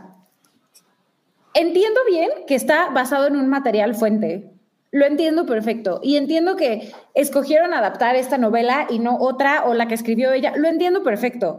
Pero les voy a decir una cosa. si ustedes leen La comunidad del anillo, hay un personaje súper importante al principio del libro que se llama Tom Bombadil. Y tengo un punto. Ahí espérenme. Tom Bombadil es súper relevante al inicio de la novela y tiene muchísimas páginas. Y si tú lees el libro y dices, puta, ¿cuándo va a pasar este Tom Bombadil aquí, aquella, a la acción, no? ¿Y qué pasó? Que Peter Jackson, siendo el mayor fan de la novela, lo leyó y dijo, esto no cuaja, esto no cuaja de verdad con la película. O sea, ok, en el libro funciona, pero yo también tengo que tener una visión como director e interpretarlo de forma que sea adecuado para el formato que estoy utilizando, para la audiencia a la que voy a eh, pues apostar y también para la época, ¿sí me explico? O sea, porque al final hay una razón por la cual ahorita estamos viendo mucho más diversidad, o sea, en, de nuevo, en Los Anillos del Poder, a diferencia de en El Señor de los Anillos, que era otra época, ¿no? O sea, en, el cine. Parece que fue ayer, pero en realidad sí han pasado un chingo de cosas en estos años. Y entonces, pues los materiales se tienen que adaptar. Y ese es mi reclamo con, con, con la película. Entiendo bien que se basó en el material fuente, lo entiendo, pero sí tiene que haber una adaptación y también tiene que, tienen que cuestionar muy bien los mensajes que se están dando en este momento. Entonces, por eso, ok, escogieron esta novela, está bien, pero que no, pero no nos entreguen materiales que parezcan que nos quieren dar a tole con el dedo. O sea, o que parezca que nos están metiendo un mensaje que no tiene nada que ver con Marilyn Monroe y que va hacia otras agendas y otros grupos. Y ya. Sí. ya, ya, sentí la respiración de Mobley así de. Exacto, es decir. Ahorita, ahorita estamos manifestando a Auralia y dijo, muy bien. Dice, Mobley ya alzó la voz. No pasa mucho eso, ¿eh? y, y, pero además, completamente de acuerdo. ese es un punto que, que creo que ahorita podemos desarrollar un poquito más, pero exactamente, ¿cómo se. Olvídate de adaptar, ¿no? La, la historia que si tu película se estrenó en septiembre, octubre de 2022, el hecho de que haya cosas que decidiste mantener de la novela, ya, ya, ya sé que ya hablamos mucho de, del feto, del feto actor, pero hay muchas cosas que precisamente si lo combinas con, con pues, con, con el, el, contexto y con todo lo demás, no sale bien parado. Eh, esto que dijo Mobley me parece así perfecto sí es chamba de cuando se adapta, que además, miren, por ahí que anda el director escondido en, el chat, el guion es del director, o sea, ni siquiera podemos decir como de, bueno, pues es, eh, eh, el guion lo adapta directamente el director, él, dirige y se basa de, esta novela. Entonces, bueno, ya, ya llegamos a este, al punto picosón y sabrosón, que es donde, donde creo que se rompe en realidad muchísimo de lo demás que se siente sólido y bien logrado de la película. Y es todas estas polémicas alrededor, que además yo me atrevería a pensar, son medio buscadas y fabricadas, ¿saben? O sea, no puedo evitar sentirme como, como público que es medio a propósito para generar cierta conversación que no sé si es necesaria o no, pero es lo que ha mantenido completamente a, la película ahorita y, y, ok, le estamos dedicando un episodio entero, pero porque no creo que necesariamente sea un producto que tenga que descartarse nomás porque tiene este tipo de polémicas o, errorcillos. Entonces, pues jálense, porque ¿qué les pareció más polémico de entre? Creo que muchas cosas que podemos elegir. Uy. Uy. Es que. No, es que a mí la polémica del feto, yo insisto, o sea, de verdad, eso no, no era necesario. Las, las tomas de, de, los abortos, este, también, ¿sabes? O sea, ok, entiendo que querías este, hacernos sentir vulneradas, lo entiendo, pero no, o sea, de verdad no. Y, o sea, de nuevo, y también nos, nos podemos ir al, al, tema de, este, o sea, cómo tomaron a ciertos personajes históricos, ¿no? Este, y, y los revolcaron por ahí. Y, también lo del cuarto que mencionaba hace rato Noodle, ¿no? De que se fueron a filmar justo en, en el cuarto en, en, donde eh, en realidad ella perdió la vida. Entonces, o sea, sí, sí son muchas cosas que, que te hacen cuestionar como, ¿realmente era necesario ir hasta ese punto? Cuando tienes tomas tan bonitas, cuando tienes este, la actuación de Ana de Armas, cuando tienes este, pues claramente una propuesta estética tan bonita, ¿para qué? ¿Para qué quieres meterte en ese tema? Yo hubiera regañado al, al editor y al director. Como productora. Mira, ahorita que decías justo esto de Ana de Armas, creo que este es el punto importante. Pareciera que le quita un poquito de mérito a todo lo demás que se hace en, en la película, como este, ya sea por accidente o a propósito, no sé, pero este tipo de cosas en donde justo en la conversación en la que estamos parecen como jalándonos a cierta agenda. O sea, ya lo dijiste muy bien. Sí, sí es a propósito, no les digo, no tengo idea, pero, pero se siente así, se siente a ratos, ya sabes, o sea, ni siquiera es como una sola escena. Hablando así, completamente hablemos de, la, de todo el tema alrededor del aborto y, lo que pareciera que es la, la, culpa que termina volviendo, pues no diría loca, pero termina quebrando por completo al personaje de, Marilyn Monroe que nos presenta esta película. Em, pasa un poquito de ser la onda freudiana, ¿saben? El la figura del papá la rompió para toda la vida, ¿no? Porque la mamá cometió el grave error, que otra vez, aquí hay otra cosa que me parece también medio polémica en cuanto a los mensajitos que da, que es el, ¿quién tuvo la culpa de todo esto? La mamá, la mamá estaba loca, ¿no?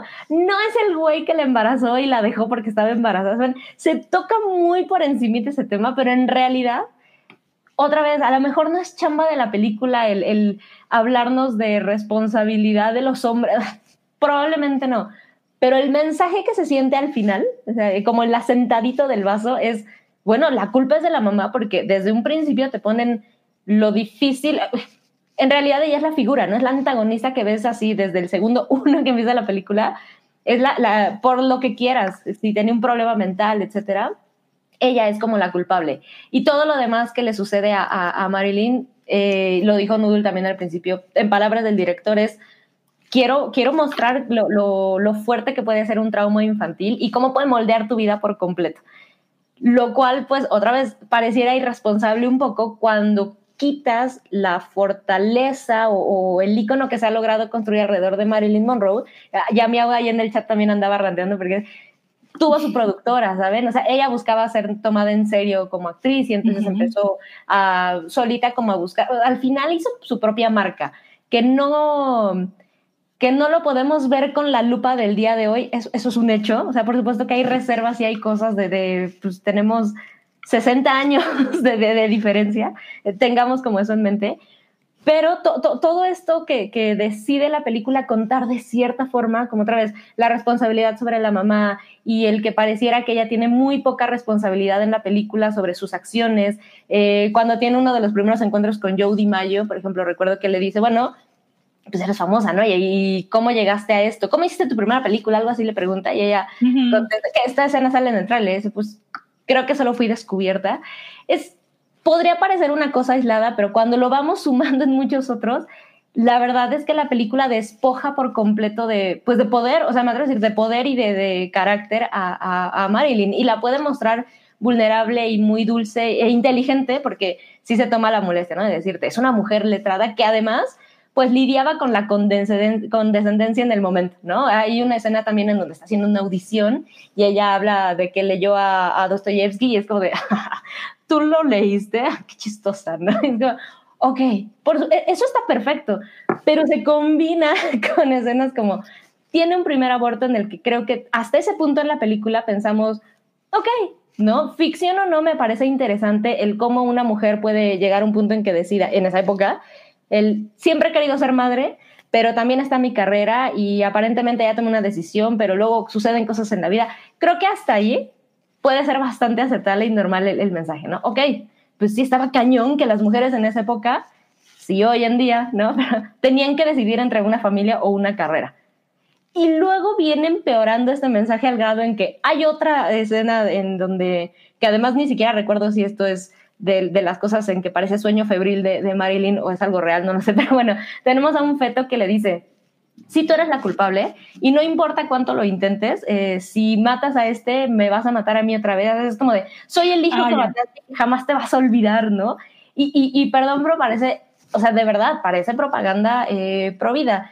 Y otra vez, sea o no la intención, decía Nudul, bueno, en la novela aparentemente sucede esto, retomando lo que decía Mobley, pues mi rey director, quítalo, o sea, ¿cómo es posible que en plena conversación de todo lo que está sucediendo en Estados Unidos para tratar de revocar la revocación que se hizo, avientes una película de forma como irresponsable con una cosilla que parece propaganda?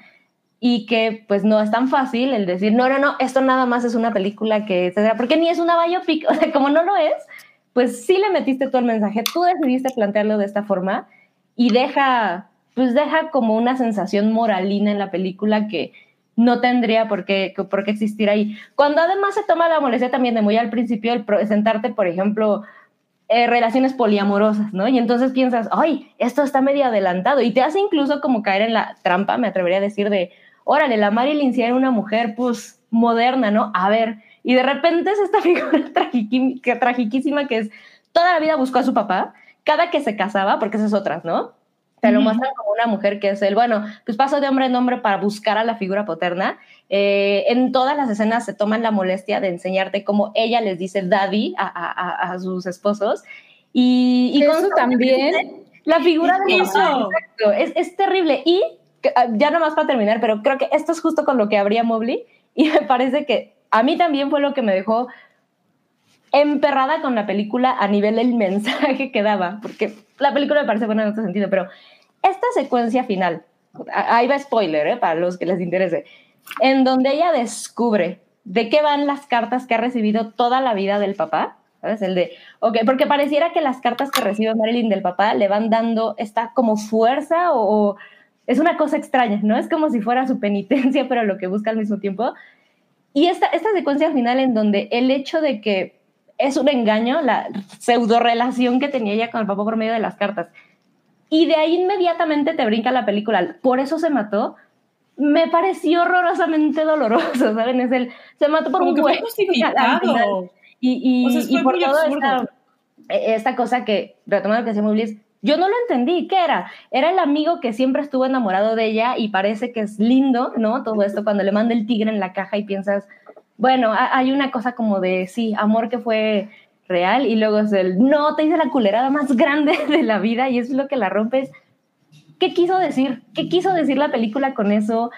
No hay nada, no hay un mensaje, pero tampoco hay una trascendencia del personaje, de la figura. Y, francamente lo hace súper confuso. Mucho. O sea, Justo, porque, porque al final, o sea, es, es que me quieres contar de nuevo, ¿no? O sea, es, ok, que la relación con su papá lo arruinó, la arruinó, o que este, la relación que él tuvo con todos los otros hombres de su vida lo arruinaron, incluyendo este, al que le guardaba como este, un lugar especial en su corazón.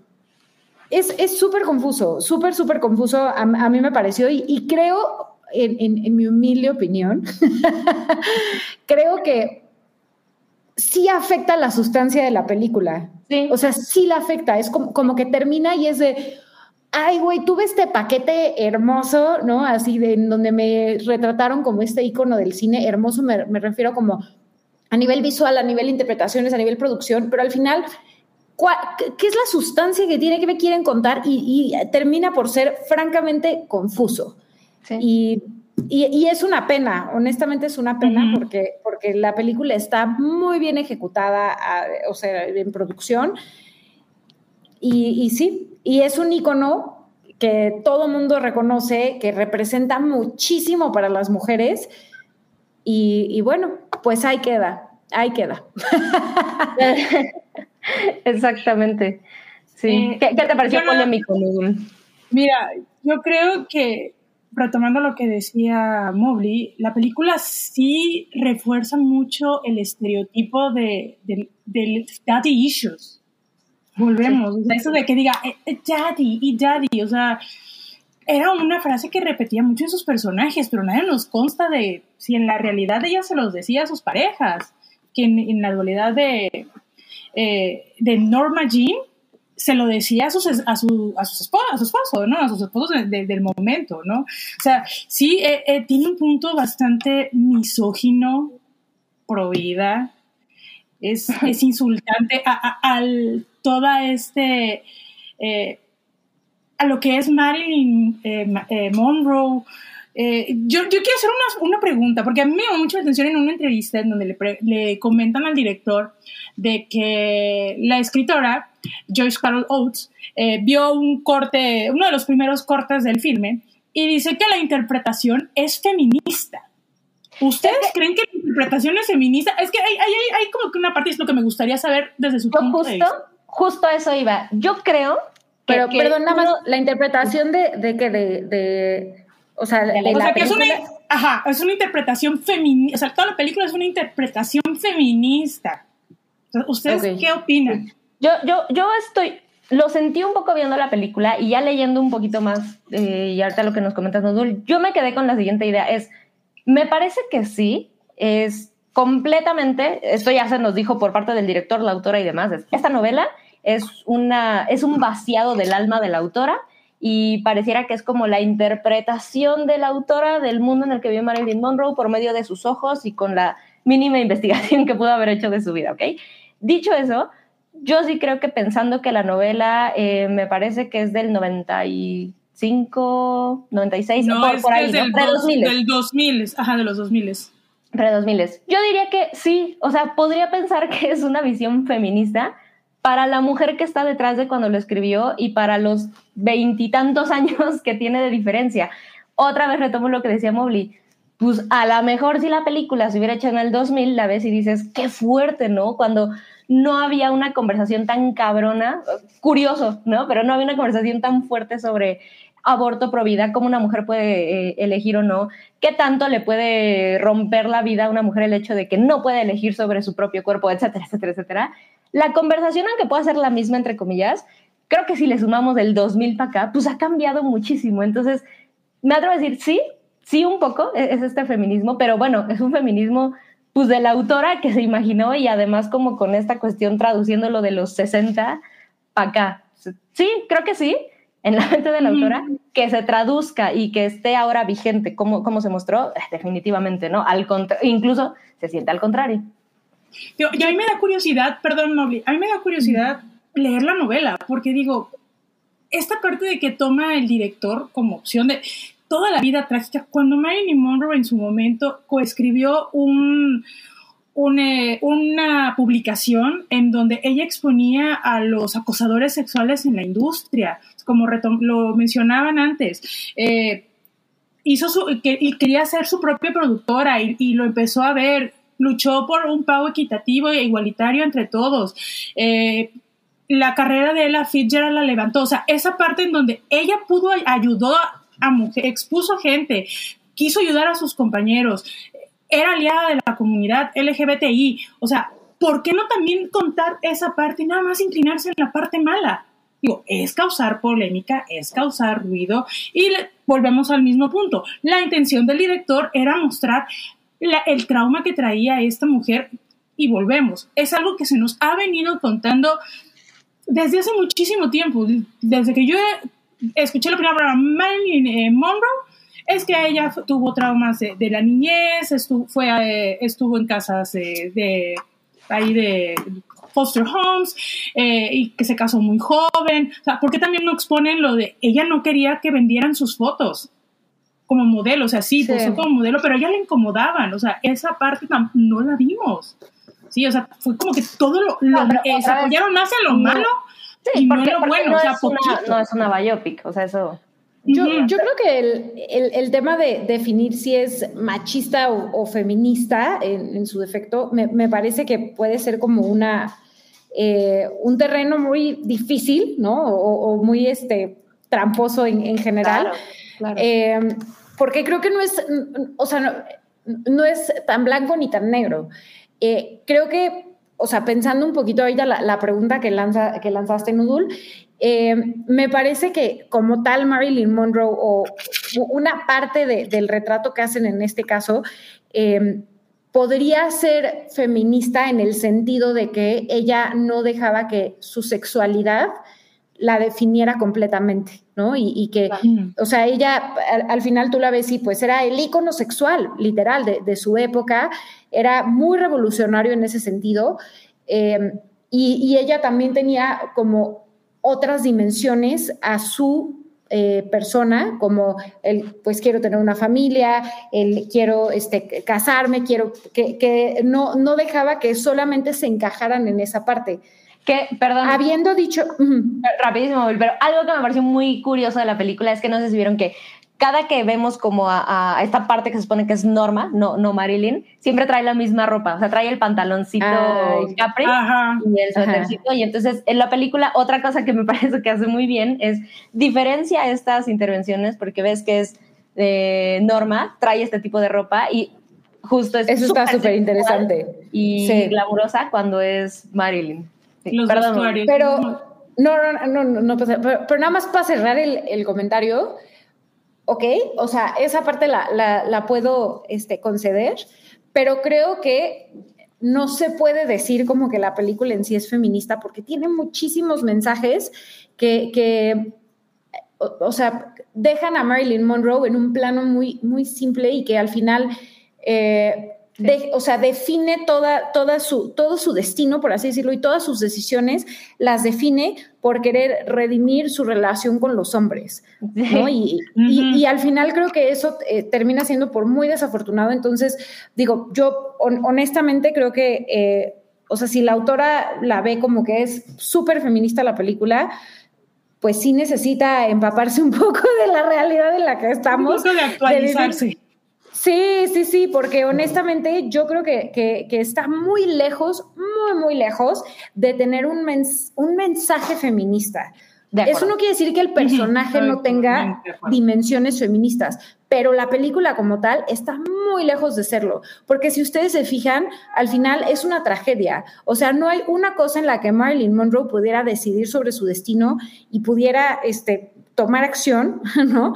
Eh, al final es, es, una, es una tragedia que la encadena a ella a explotar, vivir eh, los estereotipos y, y, las cadenas que le está imponiendo la sociedad por ser el ícono que ella era. Entonces, no, o sea, honestamente sí, sí me parece que no, o sea, la autora necesita actualizarse, orearse. Es como, es como dice. Platicar con Oralia un ratito. No, es, como, como mencionaron, o sea, tuvieron la opción la oportunidad de adaptar, hacer un cambio. O sea, si tomo esta parte del libro y voy a meterle esto, pero lo dejaron ser y se guiaron por la, la parte más morbosa y controversial. ¿Me entiendes? Digo, a mí me entraría, me entra mucha curiosidad por leer el libro. O sea, ¿qué partes son? ¿Qué, qué, qué, o sea, ¿qué tanto es tan fiel la película, esta adaptación al libro? O qué otras cosas salieron fuera, o sea, que por decisión del director, que obviamente ya lo habíamos dicho, el es el, adaptador. ahí contaba que estaba enamoradísimo de la pieza que era, que era la novela, y, yo me atrevería a decir que probablemente no se alejó muchísimo, pero nada más quería cerrar con estos dos comentarios que creo que resumen muy bien eh, lo de la película. Decía Cosner y Elías eh, cosas parecidas, que es el, pues cuando el fuerte de una película resulta ser la polémica, pues sí habla realmente un poco mal del, del producto. O sea, creo que como resumen, sí, podemos deducir. y puedo agregar una cositita, nada más que ahorita estoy, dale, dale, es que conforme hablamos estoy diciendo y como conectando más cosas. o sea, si, si, se fijan como la visión más simplista y retrógrada de, de, de, las mujeres es que solo pueden existir dos arquetipos, ¿no? La mamá, o sea, la mamá que es la, la bondadosa, la linda, la de familia, la no sé qué, Esa es una. Y la otra es la prostituta, la sexual, la no sé qué. La, y esa es como la versión más simplista de, de- de lo que, o sea, o, o la, la interpretación más simplista, retrógrada y, y vil que existe de una mujer, ¿no? De acuerdo. Eh, y si se fijan, esto un poco es como Marilyn nunca llega, a- o sea, nunca puede tener esa parte familiar y solamente se queda como la visión de, de- de la prostituta. Entonces termina por ser, aunque ella lo quiere, nunca lo logra y nunca le dan como ese, ese, ese destello, ¿no? De, de decir, bueno, lo puede tener, porque al final siempre termina mal. Entonces, yo no dudo que en su historia sí puedan haber elementos que lo interpreten de una forma distinta y un poquito más complementado. Pero, pero particularmente en este, en este retrato, nunca lo logra. Y, y- y entonces en eso, pues por eso mismo nunca puede tener una, una eh, interpretación o una, una- un retrato, o sea, progresista o un poco más moderno, completo de una mujer. No, no, no, se no. queda así. De- desconozco qué edad tenga la autora, la verdad, pero me atrevo a decir que unos 60 y que... No, yo creo que ya anda. Mira, si nació en el 56, ya ha de tener por arriba de los. Sí, Sí, pues casi 70, 60, y- 65, 64 de tener. Pe- Pero, pero de acuerdo, lo que dice Mobley creo, creo que es, sí, va muy por ahí. O sea, la película en general, no feminista, no, no, no podríamos decirlo. De- para nada. Eh, tenemos, ya, ya, ya sé que estamos bien, bien entradas, pero no se nos vayan a ir, eso me da mucho miedo. Tenemos superchats atrasados. Eh, Cosner ya andaba ahí diciendo, no se los va a ir, no, no se nos va. Eh, nos dejó 20 pesos, muchísimas gracias. Hypa merece que exista Graciela Botella. Hashtag lo, lo, lo vamos a, a pensar. El, el chelito, la verdad es que está, está cool. Eh, Sí. échate el otro, por favor, Nudul. Bueno, eh, Alfonso Eblen Robles nos deja 50 pesitos. Muchas gracias, Alfonso. Y nos dice así. Eh, qué gusto verlos. Una alienación, ah, no, una alineación, es que dice alinea- ah, alienación. Dije, ay, estoy leyendo mal. Una alineación que me encanta. Amo a Mobley en los lunes de spoiler. ¿Cuál es su saga? Ah, pero, eh, de esas con fans tóxicos, favoritos. Saludos. Saludos, Alfonso. A ver, mi saga de fan tóxico. Uf. eh, Yo diré Lord of the Rings, porque sí, se han pasado de lanza, amigos, en, ahorita Y- con y la está- nueva. Ah, esos son muy extremos, ¿eh? Muy, ah, pero así, están en- dentro de una caja y no se salen de la caja. Y si alguien pisa el pie, eh, casi casi les están tirando una flecha y un, le están un francotirador y dicen, ¡no la saques! Tienen pocos productos. Hay, hay que darles este chance. Sí, es verdad, Sí, es Ya, verdad. No es saga, pero como producto, es que soy muy fan de Ricky Morty y puta, qué nivel de toxicidad ¿no? de Ricky Morty. Chale. Pero ¿Tú, bueno. Mira, yo soy muy fan de, o sea, no es como una saga, pero es Doctor Who. Creo que la audiencia ya lo Yo creo sabe. que no hay toxicidad en los jugos. No, no, fíjate que en- con los Jubians no hay tanto, pero cuando hubo el cambio del doctor a la doctora, sí muchos saltaron. De acuerdo. Y dices así, ah, y ahorita que va a haber otro cambio de doctor y es totalmente diferente a lo que se ha venido presentando anteriormente. Sí, también sacaron mucho, este, ya saben, el cobre. Pero al final, cuando vean la interpretación lo van a amar. Entonces es como que es un amor-odio que se tienen los jóvenes, pero sí, son, somos un amor todos. Eh, no, no, no hay tanto, ta- tanto tóxico. ¿Tenemos otro superchat? Nos, ¿No se nos va a ir? No, creo que ya estamos al día, ¿verdad? Sí. Ah, miren, Ay, se, mira. se presente el señor padre. Me, me lo voy a echar yo. Nos dejó 100 pesos, muchísimas gracias. Y dice, un gran gusto escuchar sus reflexiones y comentarios. Saludos. Saludos. Yo, eh, Mm. miren, pobre porque se echó el episodio y no había visto la película. Entonces, ya, ya se les Órale. Oye, pero tu, tu papá alguna vez, eh, aquí es mi duda, ¿sus papás alguna vez les han dicho, oye, ¿qué tal está la película? Porque a mí me Sí. pasó, mi mamá me, mi mamá me preguntó, oye, este, vamos a ver, eh, ¿y si vemos Blonde a la hora de la comida? Es que sal- vi que salió la película, y no sé qué, y yo, mira mamá, te voy a ser sincera, Mm, hay muchas escenas de sexo. Digo, no creo que es una película muy adecuada para que tú, mi papá y yo la veamos. Y No, lo no, vemos en la comida. o sea, y, y en la comida, digo, pero si llega un momento en que, imagínate, están aquí cuchiplanchando el trío y tu papá acá y, y, y luego se voltea y así ¿Me como, pasas ¿qué la sal? No, ¿Te me va a acuerdas decir, del- ¿qué chingadera es esa?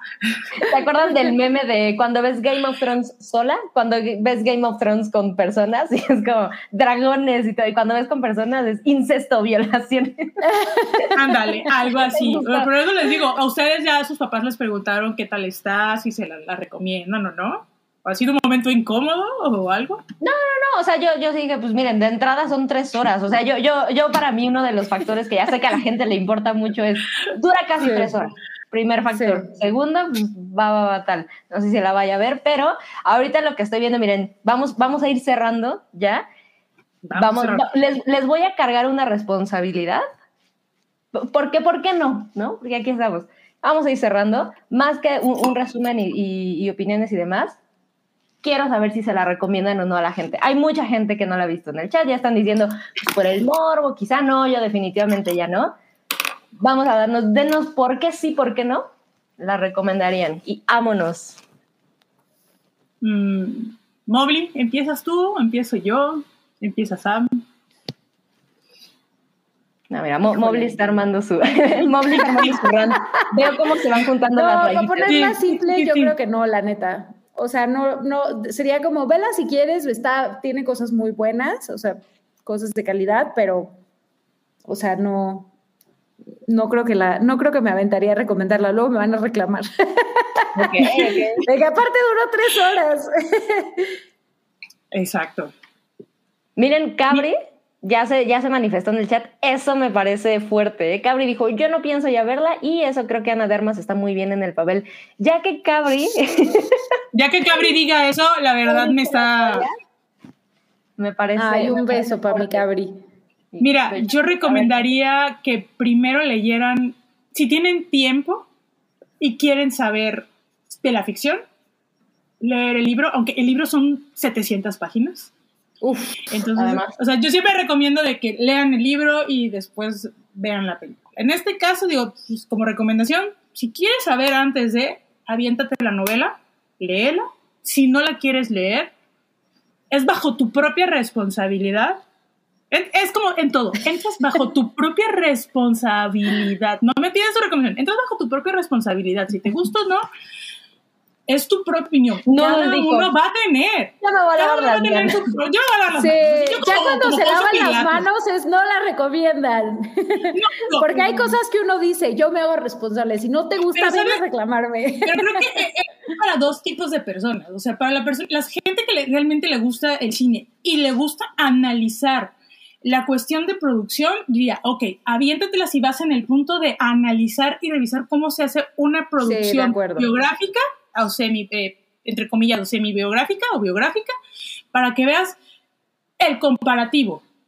Y ya después tú sacas tus propias conclusiones. Pero si tú vas a entrarle de que es una biografía auténtica, no. O sea, es bajo tu propio riesgo. Yo recomendaría bajo tu propio riesgo. Pela. No, no, no, es que No vamos, yo me firmar, reclamar. No, yo me lavo las manos como Poncio. No, y a no, ya no me vienen a favoreciendo. reclamar. a mí me van a reclamar. O sea, ¿quieres verla? ¿Tienes la curiosidad? Éntrale. Mira, yo, yo me quedo, me quedo un poco con, eh, por aquí Vero Alejo comentaba en el chat que el mensaje de Blonde es tan polémico como Kanye West. Sí, sí, ¿sabes? Me parece que está igual de gordo porque eh, pareciera que es igual de, de, de, de a propósito y buscado. Yo la verdad es que les diría sí, ¿saben? O sea, si ya se aventaron el episodio y hay cierta curiosidad que les entre, o sea, si no hubo algo que dijeron definitivamente no, yo sí me atrevería, por ejemplo, Cabri, ya después, ya después nos agarramos a, a yo diría vela porque no creo que sea completamente una película descartable. Eh, hay muchas cosas que están mal y creo que incluso en este caso sirve el saberlo antes, ¿sabes? El saber que es una ficción, el saber que probablemente vas a hacer corajes si eres fan o no de, de Marvel, pero por, por esta cosa como la pintan de forma trágica, puede ser. Puede ser que no, o sea, puede ser que simplemente lo veas y termines con una imagen de, chale, qué mala onda la vida de esta mujer y qué culero es el mundo de Hollywood, ¿no? Porque además, o sea, creo que sí hay algo que no importa qué edad tengas, creo que hay cosas que suceden en la película que las puedes ver y digas, no ha cambiado nada. ¡Qué terror! Son atemporales. Sí, sí, sí, y, es terrible, ¿no? Porque estamos hablando de, prácticas horribles, pero eh, mira, por ejemplo, Elías Lezama nos dice, tampoco pienso verla ni por Ana de Armas, creo mucho en su talento, pero no dan ganas de apoyar un proyecto así. Es que yo, otra vez, me atrevo a decirles que, punto número uno, es una película de Netflix. Si estuviera en el cine, probablemente pensaría un poquito más en, recomendárselas, porque de entrada, pues implica un gasto, salir, etcétera. Y ya sé que parece que el COVID ya desapareció, pero bueno, también hay estos. es un mito. Va a ser en, la comodidad de su casa y las tres, o sea, si no son de las personas que dicen, ok, yo, yo la verdad es que le dedico mis horas así, contadísimas a los productos, ok, son tres horas. Pero fuera de eso, hay creo que el suficiente otra vez nivel de producción interesante. La actuación de Ana de Armas me parece grandiosa si son de quienes acostumbran seguir, ya saben, viene la premiación y me voy a echar las películas de van a tener que ver Blonde porque probablemente esta mujer, si no se lleva el Oscar, sí va a estar nominada. Entonces, yo les diría sí, porque ya con el conocimiento de todas estas trampillas y todo que hay, creo que hay cosas bastante rescatables a, a, nivel producción que no son sufribles e incluso, sin, sin darle muchísimo mérito porque tampoco es como que descubran nada, pero hay, hay bastantes destellitos de genialidad, eh, así como en pequeñas escenas que dices, oh, eso estuvo cagado, ¿no? eso lo hicieron bien interesante, sin descubrir el hilo negro ni mucho menos, pero otra vez, no para descartarla. Yo les diría, sí. Ahora, otro consejo que les daría, creo que se vale completamente es, si ya se aventaron 30, 40 minutos 20 si quieres y dijiste, esto no me está convenciendo, quítala.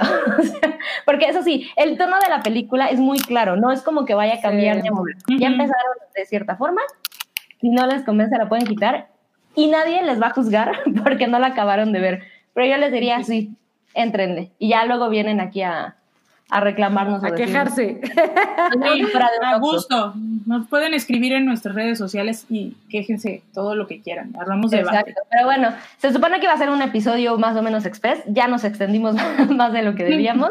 Hay mucho que platicar, pero ya nos vamos despidiendo. Entonces, pues, muchísimas gracias. Eh, Noodle, Gracias, siempre tan maravillosa, además, bien así, súper adecuada con el nivel de fashion, como siempre, para, el tema. El glamour hollywoodense. ay, no, no, ¿cómo crees? Pero mira, eh, creo que sí nos faltó. Este es un tema demasiado relevante ahorita, sí nos faltó, pero el tiempo no nos lo permite. Pero me encantó haber platicado con ustedes, debatirla. Creo que compartimos algunas cosas. Y yo nada más espero que no sueñen con el feto actor. Nada, aquí se los dejo. Yo les deseo lo mismo. Muchas gracias por, tus deseos, Mobley. Además, mira, Sir Paul se portó muy bien ahora, Mobley. No, no sé qué ha sucedido, pero... ¿eh? Está lamiéndose su pata. Está ansioso, quiere salir a caminar. Está, quería saber qué onda con Blond. Ahorita va, va a decir. Pues muchas gracias, Mobley. Ya nos acompañó aquí. Ya sabemos, eh, Mobley, sigues este, dándonos placer en los spoilers boilers, ¿verdad? la, la es así. Ahí los veo el lunes. Excelente. Ahora sí que, como, como dicen, mientras no dejen de aplaudir, no dejamos de salir. Ah. me encanta, me encanta. Va, pues muchas gracias. Yo soy Sam. Eh, extrañamos mucho a Auralia, pero ya nos veremos la siguiente semana. Ahí les, les contaremos cómo va la chisma. Síganos en nuestras redes. Ahí estamos en Twitter, Instagram, arroba la hypa, con cuatro al final. Eh, mañana es juevesito de hype, no se les olvide. Y pues ahí estén al pendiente. Eh, el review cada semana. Eh, por correo reciben esto. Suscripciones, Patreon, huevo pochado, highball, así. Búsquenle, búsquenle todo. y ahí cuéntenos si vieron o no Blond. Aquí estamos recibiéndoles. Muchas gracias por habernos acompañado. Les mandamos un beso totote. Y nos vemos. Cuídense. Bye. La Hypa es parte de la familia de podcast del Hype. Obtén contenido exclusivo en patreon.com, diagonal el Hype.